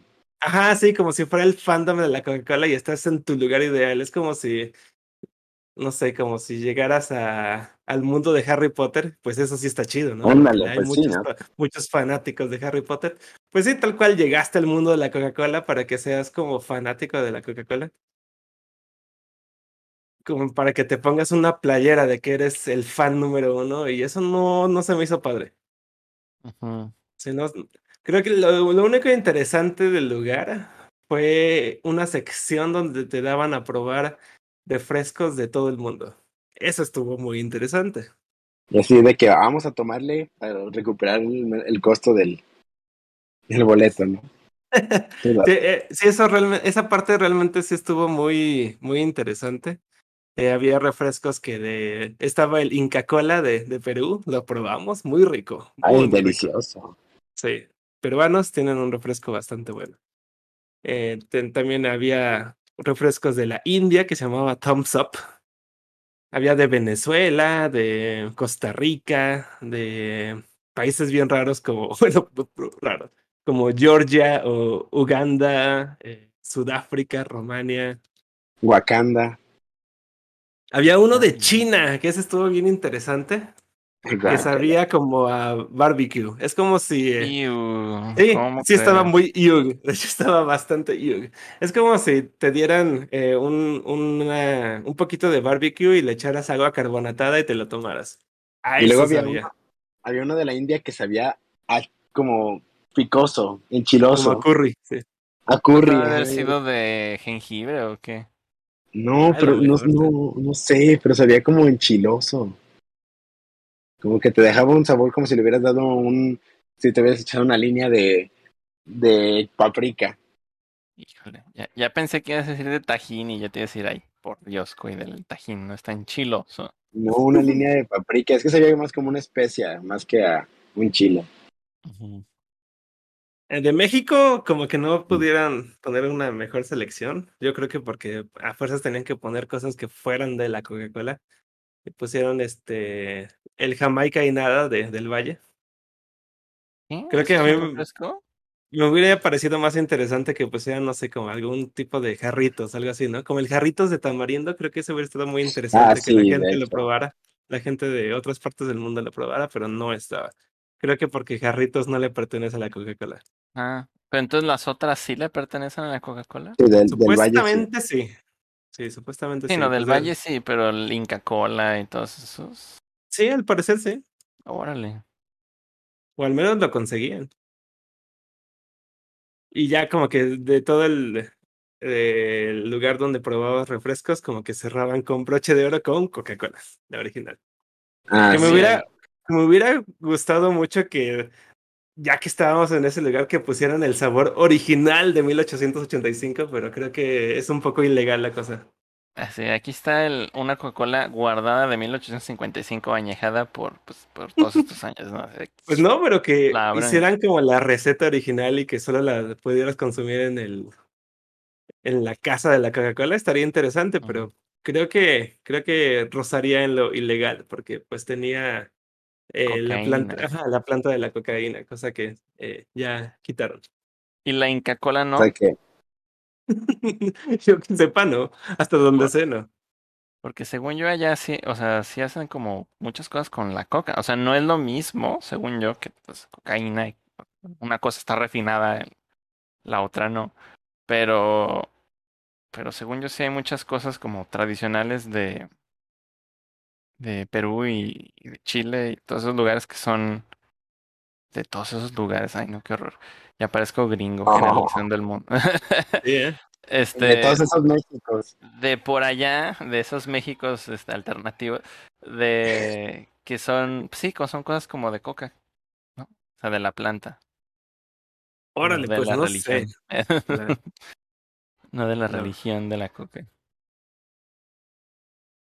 Alguien me dijo, creo que fue Kazan, ¿no? Que había escuchado que había una parte en México donde sí, sí tenían a la Coca-Cola como parte de una religión. Creo que era en Chiapas, en Oaxaca, lo cual no sé porque pues la única fuente que tengo es lo que él me dijo, pero no sé de dónde fue su fuente. Pero la verdad es que lo dudo mucho. Un sé que-. Sé que en México sí, sí se consume mucha Coca-Cola, más que en otras partes del mundo, pero no estoy seguro si tanto como para que alguien la considere como religión. Que para mí, como el templo de, de la Coca-Cola era ese lugar al que fuimos. Mm. Sí, sí, sí, como que rozaba en hacerlo parecer como religión. Y entonces cuando te daban a probar Coca-Cola, todos se hincaban y elevaban como el vaso, ¿no? Y decían, en una parte esta es mi metieron- sangre.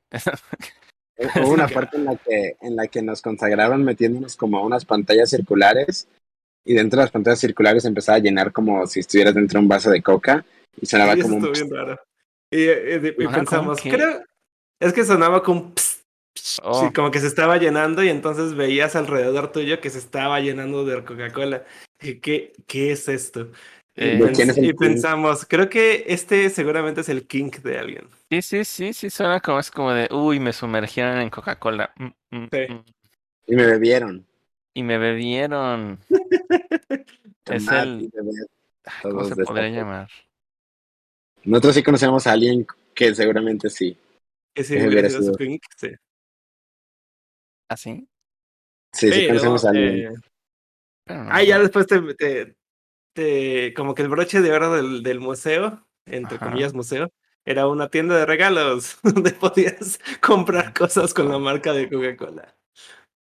Había algunas los- cosas, había algunas cosas lindas que tenían el, a los osos, pero creo que no, no hubiera sido algo que yo hubiera comprado de todos modos.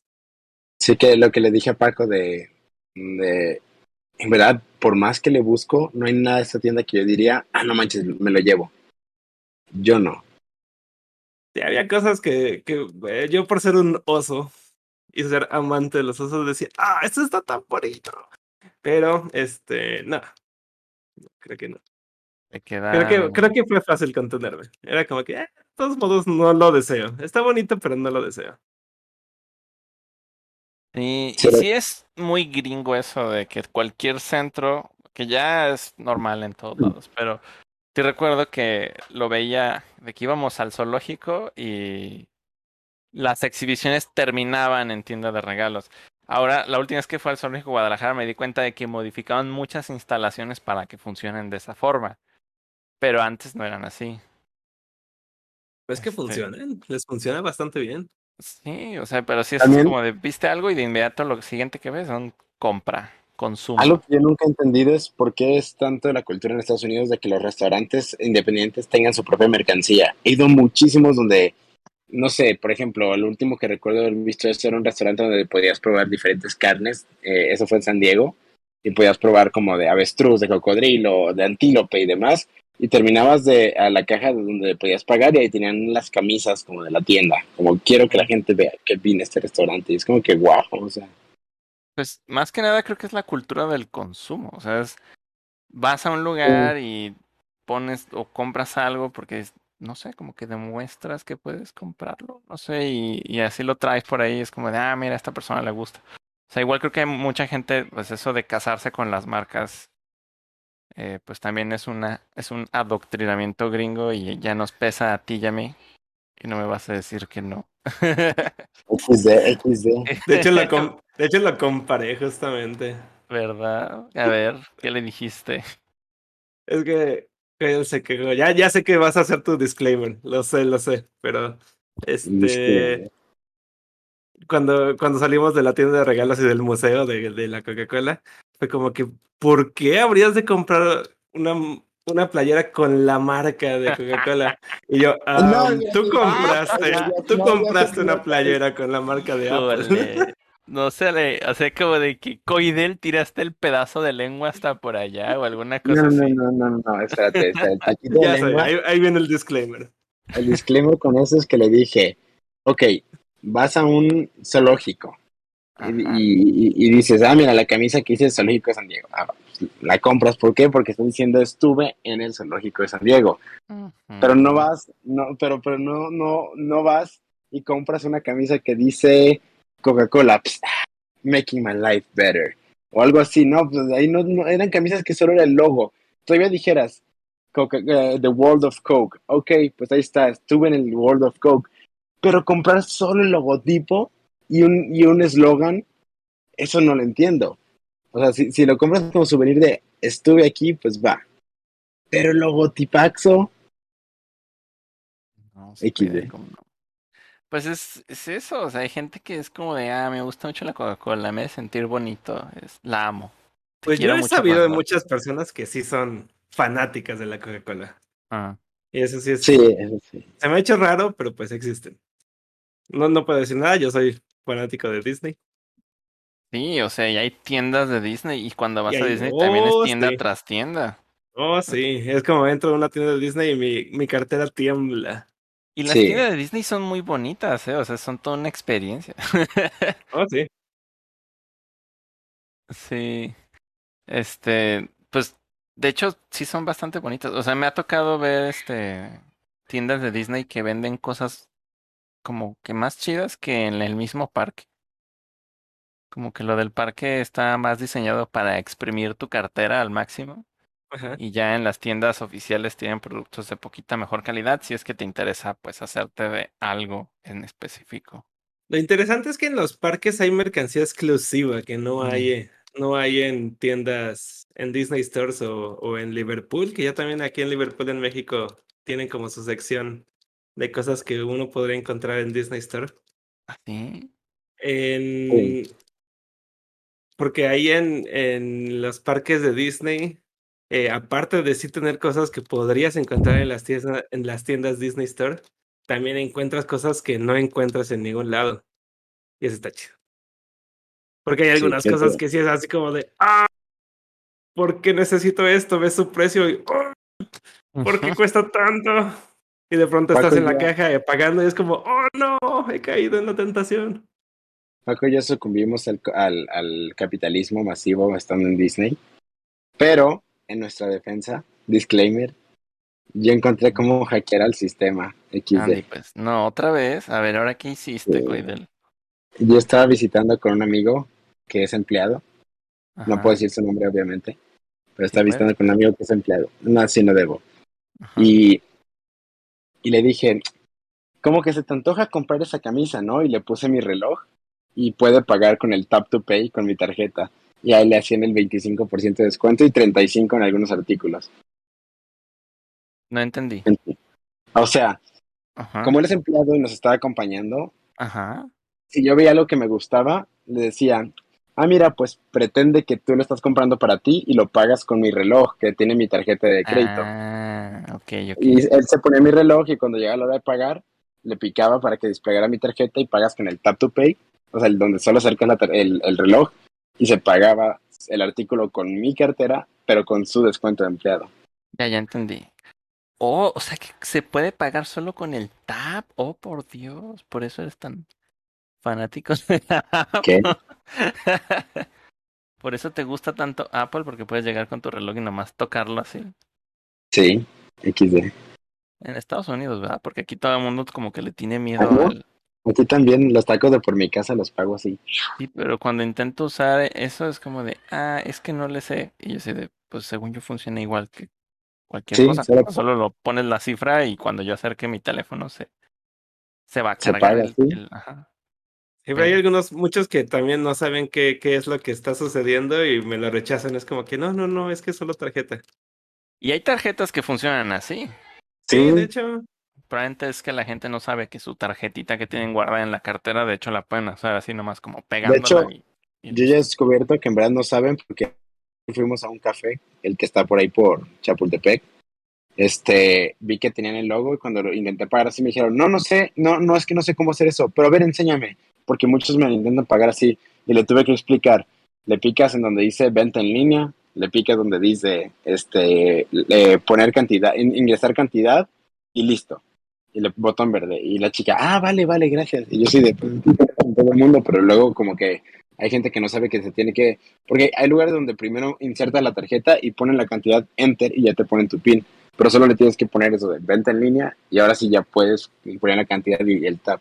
Pero muchos no saben, aún teniendo las, las terminales. Sí, como que se Por ejemplo, por un protocolo que, que ya tienen les así bien calado. Ajá. Porque lo- todos los Oxxos tienen las terminales que, se- que tienen eso, pero no saben usarlo los empleados, no saben que se puede pagar así. No, pues realmente he visto que todas las terminales ya en cualquier lugar tienen el, el logotipo de, del pago Sí, así. Sí. Porque no, pues no es nada del otro mundo. O sea, en realidad es algo que muchas tarjetas de crédito tienen desde hace mucho tiempo, Sí, de hecho. pero no lo, no se ha popularizado. Y yo noté la última vez justamente en el viaje a, no me acuerdo cuál de los dos, de los dos que me ha tocado hacer este año a, a Estados Unidos. Uno pues fue a California en hace unos febrero y el otro en, en diciembre. Eso no fue este año, ¿verdad? Pero pues fue hace poquito. Eh, y recuerdo ver mucha gente usando eso con sus tarjetas. O sea, cual- de hecho, en ningún lugar vi a nadie más que yo insertar su tarjeta en una terminal. O sea, siempre era de o tocaban con el reloj, o tocaban con, con su tarjetita, o tocaban con, con algún teléfono, no más los de los de iPhone. Y, y realmente como que nadie quería usar ya eso de insertar la, la tarjeta. Según esto es más seguro, yo no, no sé por qué, porque sí, o sea, pues de entrada a lo mejor porque no metes tu código de, de seguridad en una terminal, pero pues no sé, no sé este qué, qué otras ventajas tiene. A mí solo porque me parece como bien padre. El cómo vibra y pip y ya, ah, mira qué padre. Ya se cargó un cobro y mi dinero está volando. Yo soy de los únicos burrotes que todavía sigue pagando con efectivo en el extranjero. Y Ay, no, sí recuerdo que, que fue en un Starbucks. Todos estaban pagando con, con tab o con tarjeta.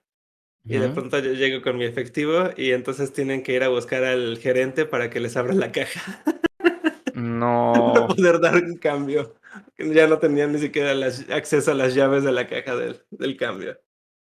Y sabes que eso sí me acuerdo que había, había letreros en el, justo en el viaje a California, que decían que había escasez de monedas en Ah, Estados ¿sí? Unidos.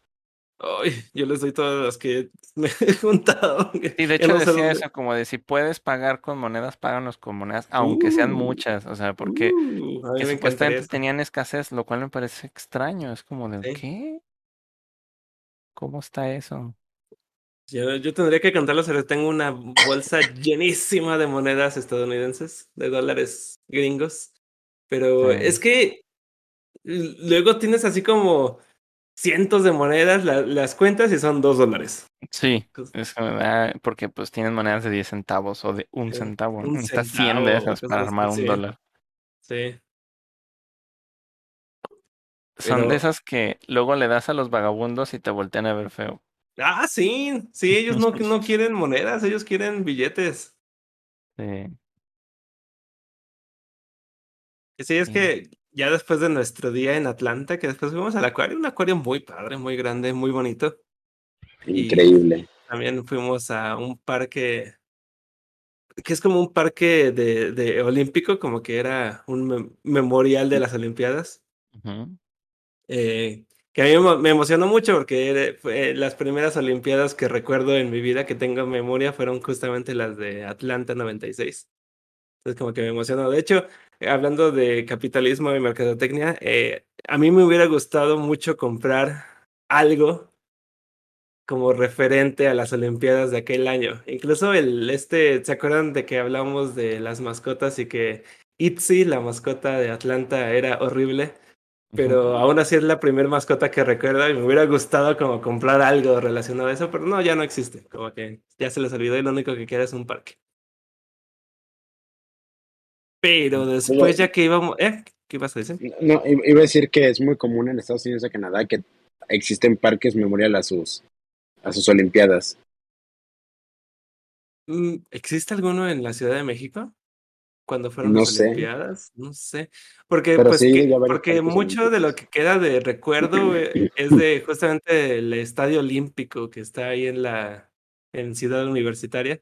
Como que todavía tiene muchas cosas relacionadas al, a las Olimpiadas del 68, pero no creo que, no recuerdo al menos yo, alguien de la Ciudad de México me puede corregir, que existe como un parque eh, como emblemático del recuerdo de las Olimpiadas de, del 68, pero no creo que no. Ah, Alonsky dice que el velódromo del 68, no, pues es que tal cual estadios se conservan muchos, pues está el Palacio de los Deportes, el Foro Sol, el, el Estadio Olímpico, el velódromo, el, la alberca olímpica, pero algo así como un parque, parque, como sí los he visto tanto en Montreal como en como ahora en Atlanta, no recuerdo. Pero no, no hubo nada como relacionado a las Olimpiadas.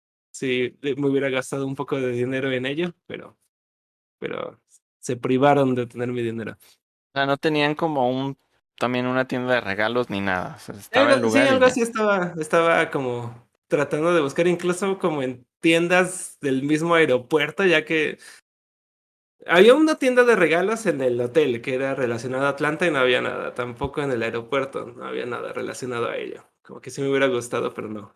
Como Tal que- vez ya, ya no se acuerdan. Así de Sí, ya- ya ¿Las no se acuerdan, ¿Aquí? Ah, o sea que eso era. Ah, no, ¿Vas a era la del boicot? No, La de- no, ¿Esa no fue la del no, boicot soviético? no, esa fueron la de Los Ángeles 80, creo. Ah, ya sabía que había sido en Estados Unidos, pero no sabía dónde. 84 creo que fue.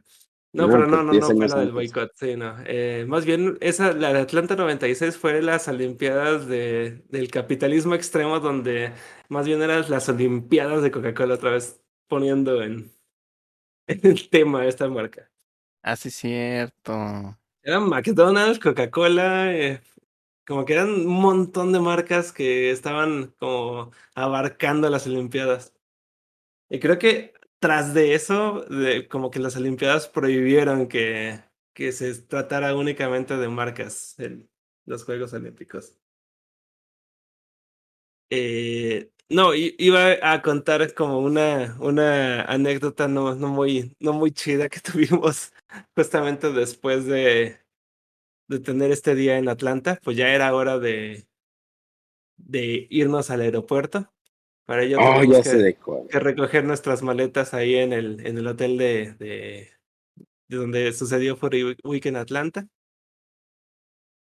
Pues era muy práctico, como ya les habíamos comentado, que había como túneles que conectaban muchas partes de, del centro de Atlanta, entonces no tenías que salir a la calle. Y esos mismos túneles te conectaban con el tren, con el subterráneo. Y ese mismo subterráneo te lleva directamente al aeropuerto, por lo que iba a estar así como súper, hiper práctico. Pero resulta que justamente a la hora que llegamos por nuestras maletas y que ya íbamos a retornar hacia, hacia el metro, eh, cerraron el, el lugar. Ya no había acceso a los túneles estos. Entonces tuvimos que ir por la calle, de ahí tuvimos que otra vez lidiar con unos vagabundos que nos estaban pidiendo dinero. Eh, no es muy divertido estar ahí arrastrando maletas por las calles de Atlanta, como ya les habíamos comentado, no son calles muy bonitas. Sí se ven como medio peligrosonas. Sí. Cuando llegamos a la entrada del tren, bajamos unas escaleras eléctricas y, oh sorpresa, el tren también estaba cerrado, al menos la esa entrada, que era como que la más cercana que teníamos. Estaba cerrado, clausurado. No sé qué estaba pasando, pero no, no servían y estaba como con unas maderas, como si... E, era bien raro porque muchos usaron esas escaleras ese mismo día, porque nadie se quejó de ello, pero cuando nos topamos con esas escaleras eran como unas maderas como si ya estuvieran clausuradas desde hace mucho tiempo. O al menos esa fue mi impresión. Como que las cerraron porque tuvieron un mal funcionamiento o algo. Sí, pero estuvo muy, muy raro. Pero bueno, ya nos regresamos y encontramos una nueva entrada para el metro cruzando la calle. Eh, y cuando cruzamos la calle, primero nos llegó la sorpresa de que las primeras escaleras, que eran como para entrar a la entrada del metro, este, las escaleras eléctricas no funcionaban. Entonces tuvimos que cargar nuestras maletas ahí unos pasos. Pero la estación de, de tren es subterránea pero subterránea pasada de lanza, como si fueran las escaleras hacia el infierno. Porque nos estábamos yendo muy, muy abajo. Para los que son de la Ciudad de México, es como comparable con la línea naranja, la línea 8, que es muy subterránea. Que de hecho son. Eran unas, unas escaleras eléctricas muy, muy largas. Si te, te tardabas ahí como unos. O sea, parado en las escaleras eléctricas dejando que te llevaran, eran como unos de 3 a 5 minutos. Eh, pues resulta que tampoco funcionaban. Y nosotros llevábamos maletas. Eh, tanto Coidel y yo llevábamos una maleta de las grandotas, pesadísimas la mía. Llevábamos una carrión. Yo llevaba dos mochilas, una en mi espalda y otra como tipo mensajero. Y ahí con todo eso empezamos a bajar las escaleras. Para mí fue como una eternidad. Tuve que como que concentrarme, como que entrar en modo zen y estar así como de, pues ni modo, es como una actividad repetitiva. Llegó un punto en que yo ya estaba tan cansado de estar bajando esas escaleras cargando las maletas. Sentía que se me iban a caer, sentía que se me iba a resbalar la maleta y eso iba a ocasionar un problema porque había más gente bajando esas escaleras. Entonces iba a provocar un accidente no solo por, para mi maleta, sino para otras personas. Entonces tuve que concentrarme todavía más agarrar mucha fuerza en el brazo y estar bajando las, las maletas. Que nunca antes había sudado tanto en, mi vida. Creo que ni siquiera cuando estoy en Fursuit había sudado tanto. sí, Paco sí, sí, se, la, se la dio feo. Creo que una noche en Fursuit, una hora estar bailando en los dances, no había sudado tanto como esa vez. Es que en verdad era, eran kilométricas esas escaleras, era en verdad eran muchísimas escaleras eléctricas y cargando Paco una maleta de 25 kilos, además una maleta de 11, de 10, 9 kilos, además sus mochilas de... de pues también estaban como 15 kilos cada una. O sea, llevaba cosas. Paco se llevaba encima fácil unos 40 kilos y bajando escaleras. Era así como horrible. Yo lo que le dije a Paco, oye, pues, porque yo lo que hice fue cargué mi maleta y la puse en el riel y le empecé a deslizar por el riel. El riel de las escaleras, eh. Ah, el riel de las escaleras. Y sí tenía que agarrarla con fuerza porque si la soltaba se me iba a ir, también como Paco. Pero como que Paco cuando lo intentó ya estaba muy cansado que dijo, no, ahí se me va a ir. Y yo sí, no es le que la iba a soltar muy fácil. Yo sí no le sufrí porque sí agarré bien la maleta y todo el tiempo la bajé con una, con la carrión, la maleta pequeña en la mano derecha y con la izquierda iba deslizando la maleta como si fuera un skateboard ahí grindeando en el, en el riel. Pero, pero yo no, yo, yo no me cansé tanto. Paco sí se, se murió. Sí. Y luego ya llegamos al, al aeropuerto y un amigo que había estado como horas antes del aeropuerto me manda mensaje y me dice, oh, mi experiencia en el aeropuerto fue un infierno. Salí del, de la estación de metro y tuve que caminar hasta el final de la terminal para poder documentar mi maleta. Y yo, oh, no, hombre, qué infierno, ¿eh? Como hay gente que sufre, dijiste. Sí. Pobres almas en pena, ruega por ellas. Y, Eh, pero, eso. entonces, ¿nunca supieron qué pasó? No, no, y tampoco supe de alguien que hubiera sufrido exactamente lo mismo que nosotros, porque la mayoría sí se fue en metro del, cen- del centro de Atlanta al aeropuerto. Pero como que nosotros llegamos a una hora específica donde tanto una puerta cerró como la otra no servían las escaleras. Y no es porque fuera a haber algo como protestas o alguna cosa así. No, no, no. Eh, bueno, eso sí no lo sé, pero no creo. Yo no lo creo porque en verdad simplemente repentinamente cerraron unas cosas. ¿Dónde sucedió lo de George Floyd? En Indianápolis, creo. ¿no? Mm.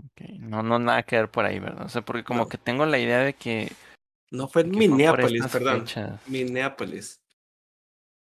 No sé si han de cumplirse algún aniversario y que probablemente fue- empiecen a ver como, como protestas o alguna cosa así, no sé. No, pero no, está bas- bastante, bastante lejos de ahí. Pero no, eso fue, me acuerdo muy bien porque así empezó junio 2020, fue primero de junio. Mm, Entonces no. no, está tan lejos de, las fechas actuales, pero sí. Ajá, sí. No, además todo ese día como que nadie sufrió la, la misma pena que nosotros, entonces este, como que fue solamente a esa hora en específico. los iba siguiendo la calamidad. Esa es la realidad. Sí, de hecho. Pero sí, esa fue nuestra linda experiencia. La verdad es que estuvo, estuvo padre al final, o sea, me gustó haberla vivido. Porque tengo algo que contar, algo interesante que contar sobre nuestro regreso. Yo pensé que habían sufrido algo de discriminación por lo que, Ah, no, no, no, por no. cómo empezó la, la plática. Estaba No, de hecho, una, una experiencia chistosa, pero no.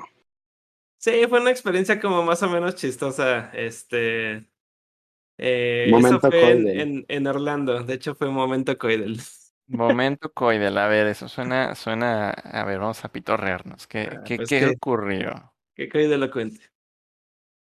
Pues resulta que estando en, estando en una fila para una montaña rusa, no recuerdo cuál fue. O ni siquiera No. montaña rusa de atracción. Ah, la de Ratatouille. Ratatouille. Sí, era la, la atracción de Disney de Ratatouille en Hollywood Studios, creo. No, eso fue en Este, Epcot. En Epcot, no tiene sí. sentido. Eso que, en- porque sí, ¿no? O No. sea, no mezclan. Sí, no, además eh, Epcot es como el pabellón mundial y entonces en el pabellón de Francia estaba el Cierto, atracción de cierto. Ratatouille. Por cierto, la atracción Bueno. de México está bien chida. Sí, de Oh. hecho.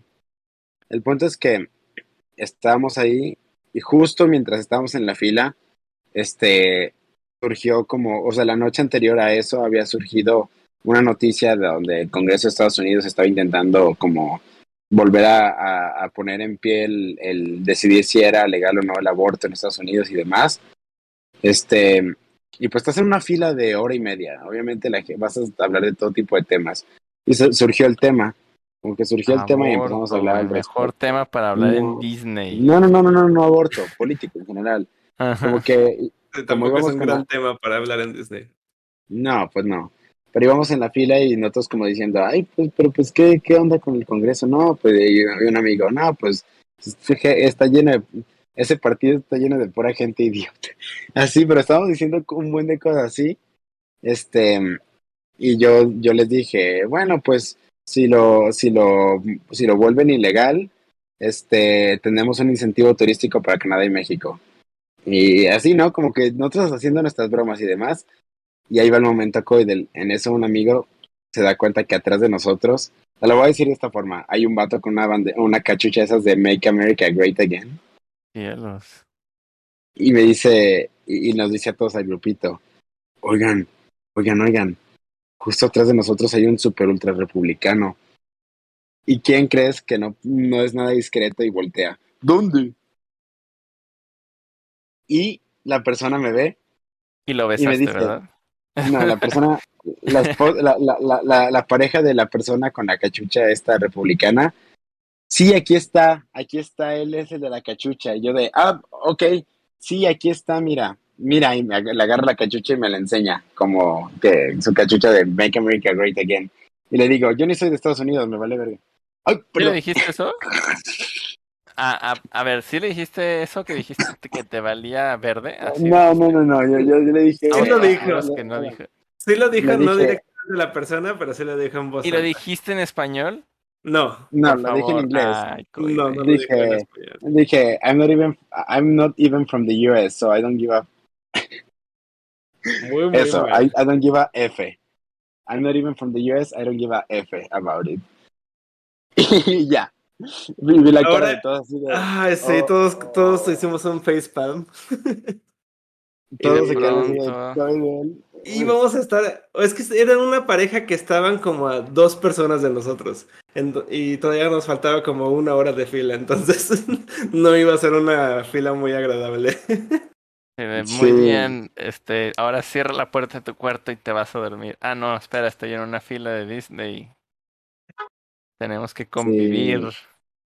Sí, fue así muy, muy, muy awkward porque volteé y todavía, todavía que me, me hablaron y eso, hice mi comentario en voz alta y fue como que, oh shit. Y no dijeron ya nada, supongo. O sea, sí, No, no, solo de- fue bastante incómodo y todo el tiempo como evitando miradas.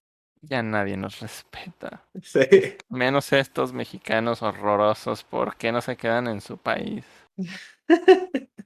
Sí, ¿eh? sí fue como, Fue muy incómodo. Pero la atracción estuvo bien chida. ah, sí, sí, sí. ¿Qué hacías? No era como de esas que últimamente hace Disney que es como que realidad virtual o algo así. Sí, sí, Sí, pero, pero está no. interesante. O sea, sí, sí, sí es como que te pones los lentes y pasan cosas en la pantalla, pero tal vez al mismo tiempo te estás moviendo en un carrito y van pasando cosas. eh, de pronto hay algunas cosas que sí son de verdad. Se supone que eres como un ratón que está huyendo de, del Eres una Skinner. rata en la cocina. Sí. Ajá. Sí, eres una rata en la cocina y entonces estás huyendo junto con Remy. Eh, pero hay partes donde sí realmente estás como en una cocina gigante y eso se ve bien, bien cool. Entonces no, no, no es totalmente una atracción 3D, no es tan totalmente realidad virtual, pero sí se ve, sí está muy padre. Sí, pero sí es más o menos como la fórmula, o sea, sí noté que muchas atracciones en Disney han estado manejando eso, como que es un carrito. No solo en Y- Disney, en. Ay, Sí, bueno, sí, pero sí es como algo muy moderno, pues, y que tienes como unos lentes. ¿Sí tienes unos lentes? Sí, sí, Sí, ¿verdad? Y parte de lo Sí, que ves, pues, es, es algo que ocurre en visor.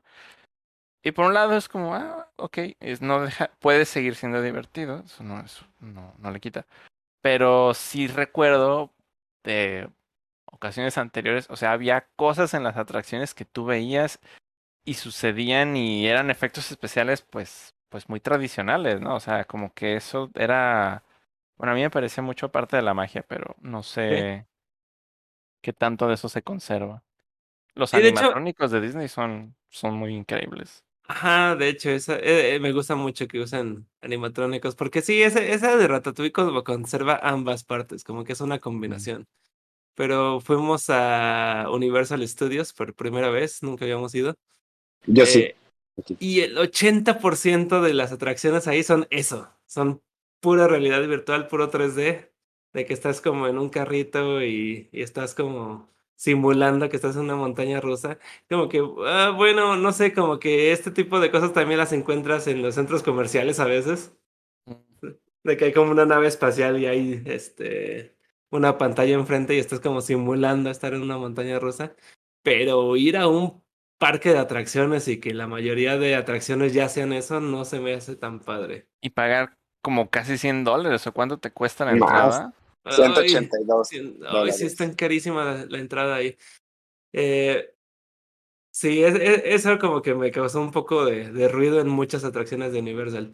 Sin embargo, las montañas rusas, ahí es la- la- las que valen la pena. Así Sí. llegó a ver algunas y son las chidas. Sí, Uh, sí, sí, sí. O sea, Universal Studios lo que sabe hacer son montañas rusas. Esas sí están muy, muy padres. ¿Y si A les, una sí de- les gustan las montañas rusas? Ah, Uh, pues a mí sí, a me encantan. A Sí, mí me ya me acordé que hay- montañas rusas. hay fotos en el archivo de Vidafur de, de Paco en Six Flags. En Six Flags, sí. Con, No, sí, a mí me, me fascinan ese tipo de cosas, como que sean muy, muy extremas, me encantan. Y de hecho, una de, creo que es una de mis favoritas de toda la vida se volvió, se volvió, que fue de ahí de Universal. Eh, se llama Velocicoaster, es como de Jurassic Park. Órale. Está bien extrema, uy, muy padre, está... De esas montañas rusas que son suavecitas, que no, no son de esas que vas temblando todo. No es como la medusa de Six Flags. Sí está- se siente bastante, bastante bien. Se llamaba Medusa no porque estuviera enredada, sino porque tenía que ver con la médula espinal. Te la dejaba así, Sí, ¿eh? De hecho. Y también estaba la del mundo de Harry Potter de las Ah, de Hagrid. de Hagrid. Sí, es como, una, como unas motocicletas de Hagrid. También estuvo padrísima. Esa me, me gustó muchísimo. Una de Hulk. De, Ah, la de Hulk. Como que en un... Era como la tierra de Marvel, ahí en Universal Studios. Y como que hicieron esa tierra antes de que Marvel fuera de Disney. Eh, y pues está también bastante extrema. Me gustó mucho. Pero luego nos metíamos a una que, por ejemplo, que era de Spider-Man y fue lo mismo que... Muy similar a la de Ratatouille, que ibas en un carrito con tus lentes, iban pasando cosas enfrente y estuvo más o menos padre. Pero resultó que me metía que la, la de King Kong, ¿se llama King Kong? El, Sí, la de Kong. sí, el chimpancé gigante, sí. Y era exactamente lo mismo. Y luego eh, nos subíamos a la de los Simpson y exactamente lo mismo. Luego la de los Transformers, igualito.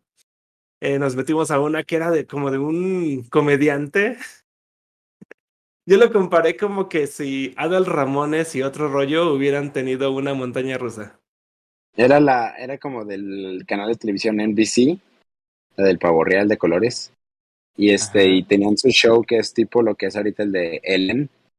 Este, Es que como un late night show que tienen, al menos lo que nos describieron nuestros amigos que sí conocen sobre ese programa, eh, era idéntico a otro rollo, era eh, que empieza con un monólogo, luego eh, tienen artistas invitados que cantan, luego los ponen a hacer payasadas, los entrevistan y luego hay les sketches. preguntan cosas personales. ¿no? Ah, luego hay sketches que son como pequeños cortometrajes. Ese es idéntico la- el formato de, de lo que aquí en México era otro rollo. Entonces, como que Entonces- muy famoso su, su presentador, que no me acuerdo ahorita su nombre, Jimmy algo.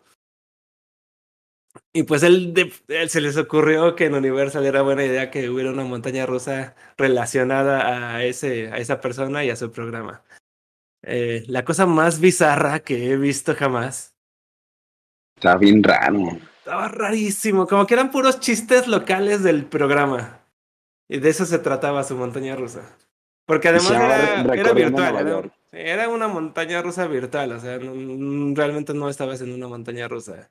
Eras como que parte de la audiencia del programa y de pronto había una pantalla enfrente, los asientos se iban moviendo, ibas como, como si como si estuvieras en un carrito de carreras en Nueva York, o no sé qué diablos estaba ocurriendo, y de pronto te llevaban a la luna y había como un panda bastante feo que estaba Así que no, como- no te quise tomar fotos con él. Ay, no, no, no. Está horrible. Se llama hashtag del panda. Sí. No, me, acuerdo, me acuerdo mucho del nombre. Vendían peluches de eso. Ah, está. Ah, mira, Shive, Shive sí sabe el nombre de esa persona. Jimmy Fallon se llama. Jimmy Fallon. Jimmy Fallon. Jimmy Fallon. Sí. Bien rarísima esa montaña. eh. Bueno, no montaña rusa, era como atracción interactiva.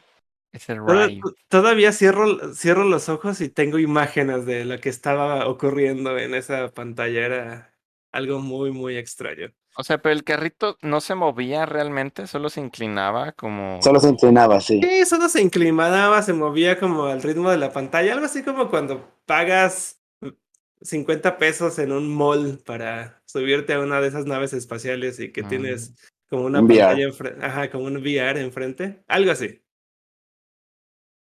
Ándale, como un 4DX, ándale, sí, sí, sí, como si vieras una, una película 4DX, más bien, eso es. Si era de que pagué 185 dólares por esto. Nah, para mí pagué atracciones. 185 dólares para subirme a esas montañas rusas geniales. Sí, las que sí valían la, las que sí valían la pena estuvieron excelentes, Sí. de verdad. También el mundo de Harry Potter, creo que Ah, los fans de Hueso Colorado de Harry Potter ahí se vienen, porque está bien chida. Es, es muy, Mm. muy- como que muy inmersivo. Que estás De hecho, en- veías a muchos con sus capas y, y el, el outfit completo. Y por lo que nos explicaba un amigo, si vas con el outfit completo, los empleados te tratan diferente, te hablan como, como en el idioma Potterhead. Y, y está bien interesante eso. Tratan de- la- como persona. las varitas mágicas que te venden ahí también como que pueden ser interactivas con todo el mundo, entonces puedes hacer como unos Hechizos.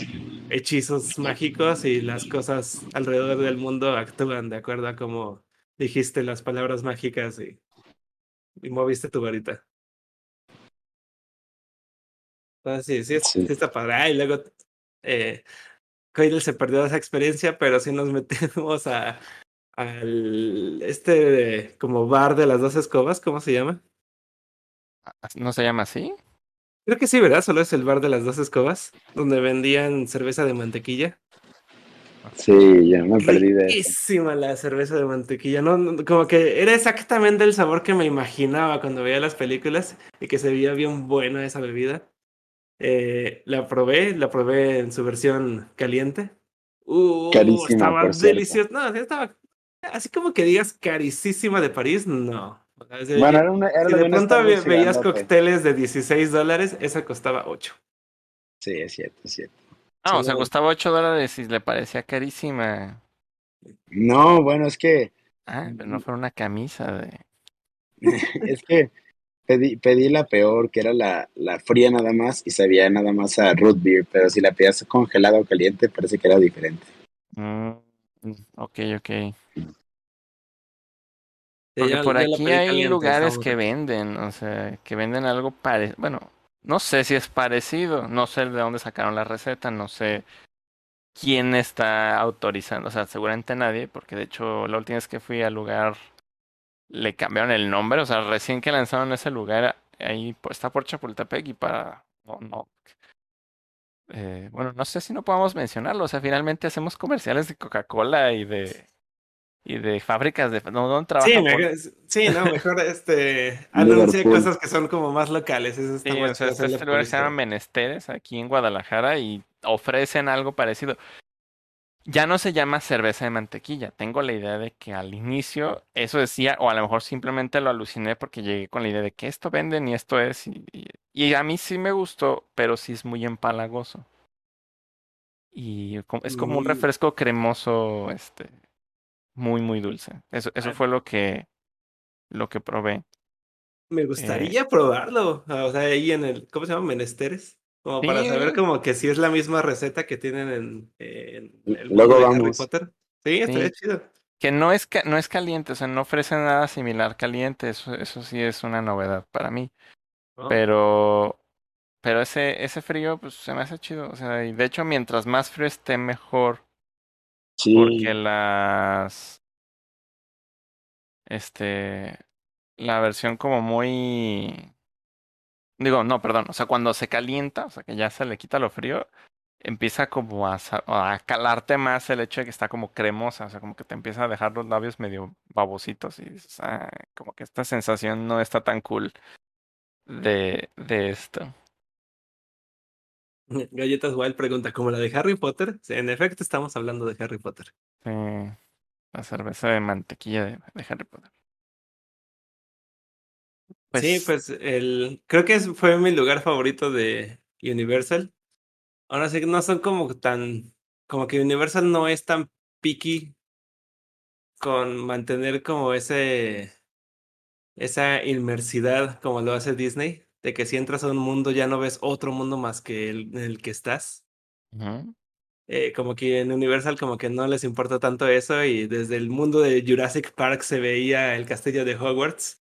Y era muy extraño ver eh, el castillo de Hogwarts al- eh, entre árboles tropicales. sí, era como Harry, creo que tienes un negocio entre manos.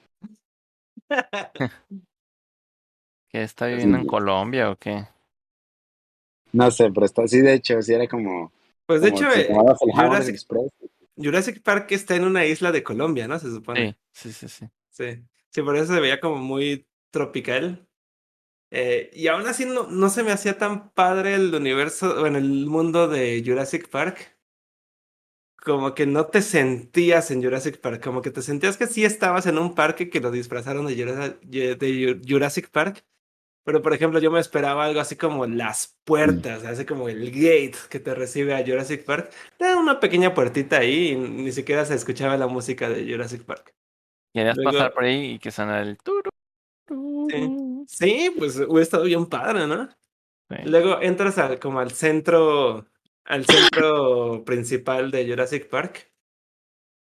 Porque yo siempre que veía las películas decía, ah, qué ganas de sí entrar a ese lugar, ¿no? Para recorrerlo y ver qué hay. Pues es más chiquito de lo que se ve en la película, no, no te lo hacen ver como que es igual de grande.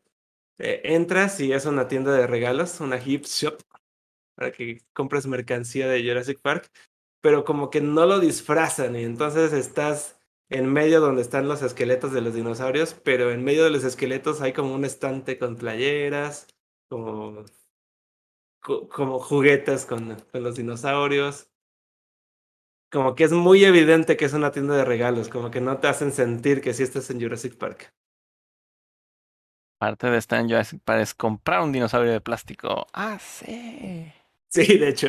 Este yo no lo tenía listo. Pero bueno, ahí ya me estoy viendo como muy picky con esas cosas. Esto está padre él. Está bien. Creo que Sí, de fueron hecho, los únicos. Creo que son los únicos dos mundos que me gustaron, el de Harry Potter y el de Jurassic Park. Sí, lo Siempre demás. era como que lo no les echaban tantas o- ganas, ajá. Por ejemplo, yo, yo sentía que pudieron haber hecho algo mejor con el mundo de los Simpson. Como que los Simpson se prestaba a que te sintieras como en Springfield, como que vieras la casa de los Simpson o algo así. Pero no, como que era, como que se inventaron que estabas en Krusty Land, cosa que nunca ha aparecido en, en la serie. De hecho, Mm, a mí me hubiera gustado más que lo disfrazaran del mundo de Tommy Daly, que eso sí en la serie. Uh, Pero no, eh, como que te inventan un lugar que se llama Krusty Land. Y entonces ya hay como que un par de cosas relacionadas a los Simpsons. Por ahí ves al jefe Gorgory. El único lugar que sí se ve como muy auténtico es el bar de Moe. Porque entras y sí está la mesa de billar, está el- la, esta maquinita que te dice, este, era como una maquinita del amor que le, ponía, que le ponían dinero y te decía algo así como de tu pareja o algo así. También estaban los mismos cuadros que están en, la, en, la, en el bar de Moe. Y de hecho te puedes encontrar ahí a Barney. Todo eso fue lo único como que se me hizo muy auténtico del mundo de los Simpsons, porque de ahí en fuera no. Porque había como un Kim- Kmart, que es donde se- supuestamente trabaja Apu, pero no, no se parecía para nada al de la serie y obviamente era una tienda de regalos ahí adentro y no te encontrabas a Apu adentro, entonces sí estaba como no tan chido. Tenía que haber alguien ahí que dijera, bienvenidos a la tienda de regalos. Sí. Pero ya no es políticamente correcto. Ay, alguna vez vi un video donde a los, a los de la India sí les parece muy gracioso Apu. pues seguramente, sí, o sea, hay como cosas así, ¿no? Pero pues, ah, es como, como a todos les parecen chistosos los, eh, los personajes mexicanos que, que luego hay en los videojuegos y series. Oye, Ah, o Speedy González, ¿cuándo has visto que nos No. cae muy gordo? Ah, de hecho Speedy González nos queda muy bien. Sí, lo amamos. No, pero yo, pero de los me- mexicanos que están así en mi corazón es Panchito Pistolas. Ándale. Sí. ¿No les conté la otra vez que supuestamente Pancho Pistolas estaba en la al frente, o sea, como una calca o no sé exactamente cómo lo, lo imprimieron, pero estaba al frente de los aviones del escuadrón, ah, no me acuerdo cómo se llama el escuadrón, pero el único escuadrón de Fuerza Aérea que, usó 601, México en la ¿no? Segunda Guerra Mundial. Ajá, sí. Sí, sí, sí. 201, era el escuadrón 201. Sí, y en el frente del avión está Pancho Pistolas. Sí. Sí, eso está muy chistoso. Y aparte supongo que tiene que ver porque pues, seguramente Estados Unidos fue el que dio los aviones, pero Seguramente. sí, así, Fue aquí como que, sus "Oh, aviones mexicanos. Para mexicanos, hay que poner a Pancho Pistolas. Sí. tengan a sus personajes lindos para que disimulemos que estamos matando gente. Sí. Sí. Pero está padre. Sí me gusta Pancho Pistolas. Sí, a mí también. Creo que de los personajes mexicanos de las caricaturas es mi favorito. O podría ser. No, ¿qui- ¿quién más está aparte de él, Speedy González? Ay, había alguien más. Personajes mexas. Sí. Ay, no sé por qué también estaba pensando como en otro y, y se me fue. De hecho, justamente Speedy González. A ver, en la película Space Jam, la original, sí salía, ¿verdad? Sí, Tengo la idea de que salía. ¿Y en la nueva no sale o sí sale? sí sale también. Ah, pensé que lo habían quitado. No, sí, como- sí sale. Porque. Ah, no te creas. Creo que no ya- sale. Ya casi no me acuerdo nada de la nueva porque Es que- decidí olvidarla. O sea, fue, sale, una sale experiencia el horrible. personaje este ranchero que le dispara el balón. Sale Sam No, pero él no es ranchero, él es, él es un tejano, ¿no? Sí, Sí, es un Tejano, tejano, sí. ese es Sam Pistolas, ¿no? Sí. Y que de hecho en, en inglés se llama Yosemite Sam, pero Yosemite es, es algo del este, entonces no sé. No, ¿del este o del. No, es del oeste, o sea, entonces no sé si, si es tejano o, o en realidad es alguien de California. Tendremos que averiguarlo, pero sí, no es mexicano. Sí, creo que ya no sale Speedy González. Speedy González. Al que sí quitaron fue a Pepe Lepú, ¿no? Ah, fue muy triste porque Pepe Le Pew es tan lindo. Pepe Le Sí, lo, lo, lo super cancelaron. Pues también entonces a Speedy González, o sea, seguramente Ah, no. sí. Speedy González sí está por un momento muy pequeño. Mm. Porque ya, ya vi. Sí, sí está. ¿Ya viste Creo, arte? Dibujos, Estoy- frames. Estoy googleándolo. Dice. ¿Mm? Ajá. ah, ay, no quiero aceptar los cookies. ¿Por qué no? ¿Por qué no? Saben ricas. Ajá. Mm, Di nom nom nom nom. El zorro de tu Firefox lo va a agradecer. ya sé. Pero bueno, aprovechamos estos últimos cinco minutos para mandar algunos saludos. Sí. ¿Qué? ¿Ya se acabó el programa? Qué barbaridad. Sí, y ahora no teníamos apodo como para decir los cumpleaños del mes, así que una disculpa, él es el que tiene acceso a, a esa lista. Él tiene la base de datos. Sí. Él tiene los archivos secretos del Vaticano. Sí, también para sí. avisarles que sobrevivieron al viernes 13. Ah, de veras, hoy fue viernes Mm. 13. Bueno, eso creemos, ¿verdad? Que sobrevivimos. Tal vez todos estamos en un, Una realidad alterna. sí, en una mm, purgatorio. y no nos damos cuenta, pero eso explicaría este calor. La cercanía con el infierno y así. Sí, de hecho, es, es porque me, porque México se está volviendo, Una se está película. volviendo pro aborto. Pues Ajá. saludos, Mm. saludos desde Toluquita, nos dice ah, ajá, letras japonesas. Eh, saludos. Dorimin. eh, ¿Dorimi es? No sé si, Dorimin, no sé si es Dorimin. Sí, no sé si es Dorimin porque Bueno, podemos. Bueno, dice que es Rafa. Ok, Rafa, saludos de- desde Toluquita. También saludos a Campeche para Osvaldo D. Es Rafa, es, es Rafura. Ah, ¿no? Ok. Ráfura. Ajá. Rafa-san. Se nos Ya sale lo regresé del Soriana. Saludos de, al Soriana desde este Soriana. Sí. Más comerciales. Eh, Galletas Wild, saludos, también estoy acá, dice. Ok. Saludos a la Ciudad de México eh, para Alons Alonsky.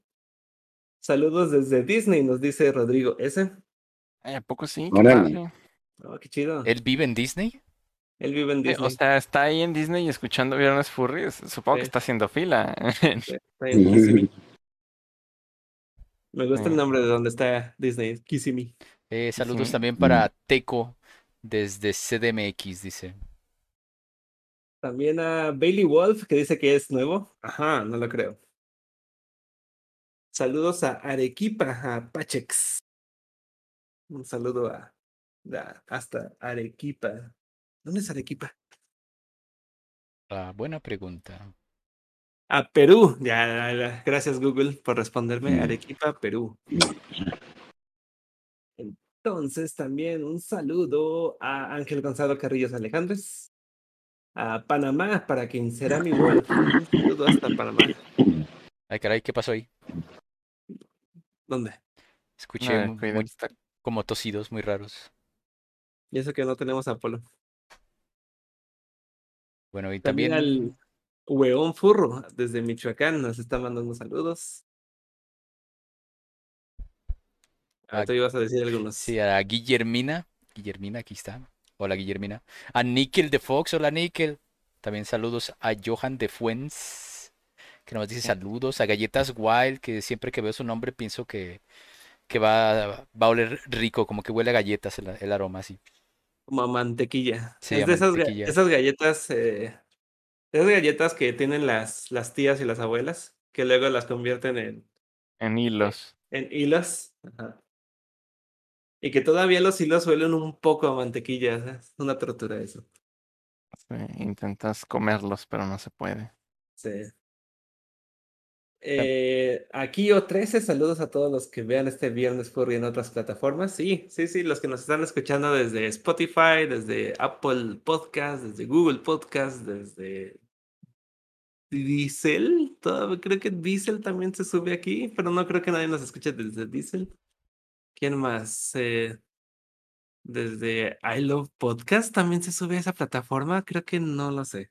¡Eh! La mayoría nos van a escuchar desde, Spotify. Saludos a, a todos los que nos están escuchando desde Spotify. ¿Quién más? Guillermo Ayala, que quiere un abrazo de alguien que esté en el chat. Entonces, eh, cualquiera que nos está escuchando en vivo, pueden, son bienvenidos a darle un abrazo a Guillermo Ayala. Sí, así que ya saben, los esperamos también allí en Confuror próximamente. Sí, hay algo bien, bien random que me ocurrió cuando estaba yo en el Artisali en Furry Week en Atlanta. De pronto se me acerca un chico, está viendo, este, está viendo mi mesa, de pronto me ve a los ojos y me dice, ¿estás interesado en tener un bebé? Dios, Y yo, ¿qué? Y yo también me quedé de ¿qué? Y entonces saca de su mochila una bolsa que está llena de bebés de, de plástico. Bebecitos chiquitos de plástico. no, otra vez. Eso es, fue lo que estuvieron repartiendo en, en, en MFF también. Sí, no sé de dónde lo sacan. De hecho, no sé por qué existen. No sé para qué. Alguien Yo- los vende, no sé de dónde los compran, pero los venden. Son como muñequitos como de menos de un centímetro, son como 50 centri- centímetros de muñequitos, Sí. que son bebés como fetos eh, de plástico, son rosas. Muy, muy raros, pero los venden y la gente los tiene como en bolsas, como si fueran dulces. O sea, probablemente el propósito original es algún artículo para baby shower, ¿no? O sea, como para algún evento de ese tipo. Ah, a lo mejor. Y ya le dije, no, muchas gracias, no estoy preparado todavía para ello. O sea, rechazaste el bebé de Sí, plástico. rechaz- rechacé un bebé de plástico, sí. No, esos son 100 años de mala suerte. Dice el Nickel, no, Paco no quiso apoyar al pequeño ingeniero. Sí, oye. También les lo recomiendo, el bebé Perry. Perdón, sí, eh, Furry, Fur- Furripl Links me corrigió, tiene, que- tiene razón, sí, es como 50 milímetros, perdón. Sí, 50 50, sí, es un pequeño dije, 50 un pequeño. casi medio metro. medio, medio metro de bebé, no, creo que no. Sí, 50 milímetros, sí, sí, está, era mucha responsabilidad, oye, 50 centímetros de bebé, pues sí. Sí, ya también como, como dato extra y, e inútil, curioso para el final, les recomiendo que vayan a Facebook y miren el Facebook de KFC.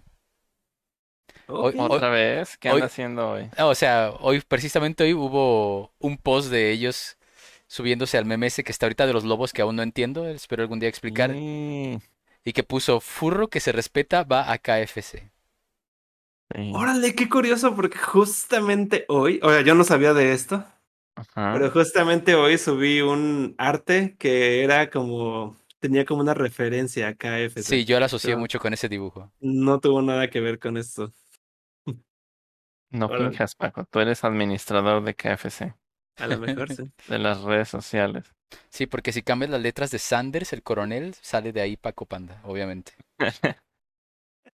Sandel, Sí, Coronel Ya Sandel. me han descubierto. Pero todavía no han descubierto cuáles son las. las ¿Cuánto? 11 hierbas y las cuatro especias. Es Eso un misterio. Seguirá así, siendo un misterio, así como la receta de la Coca-Cola.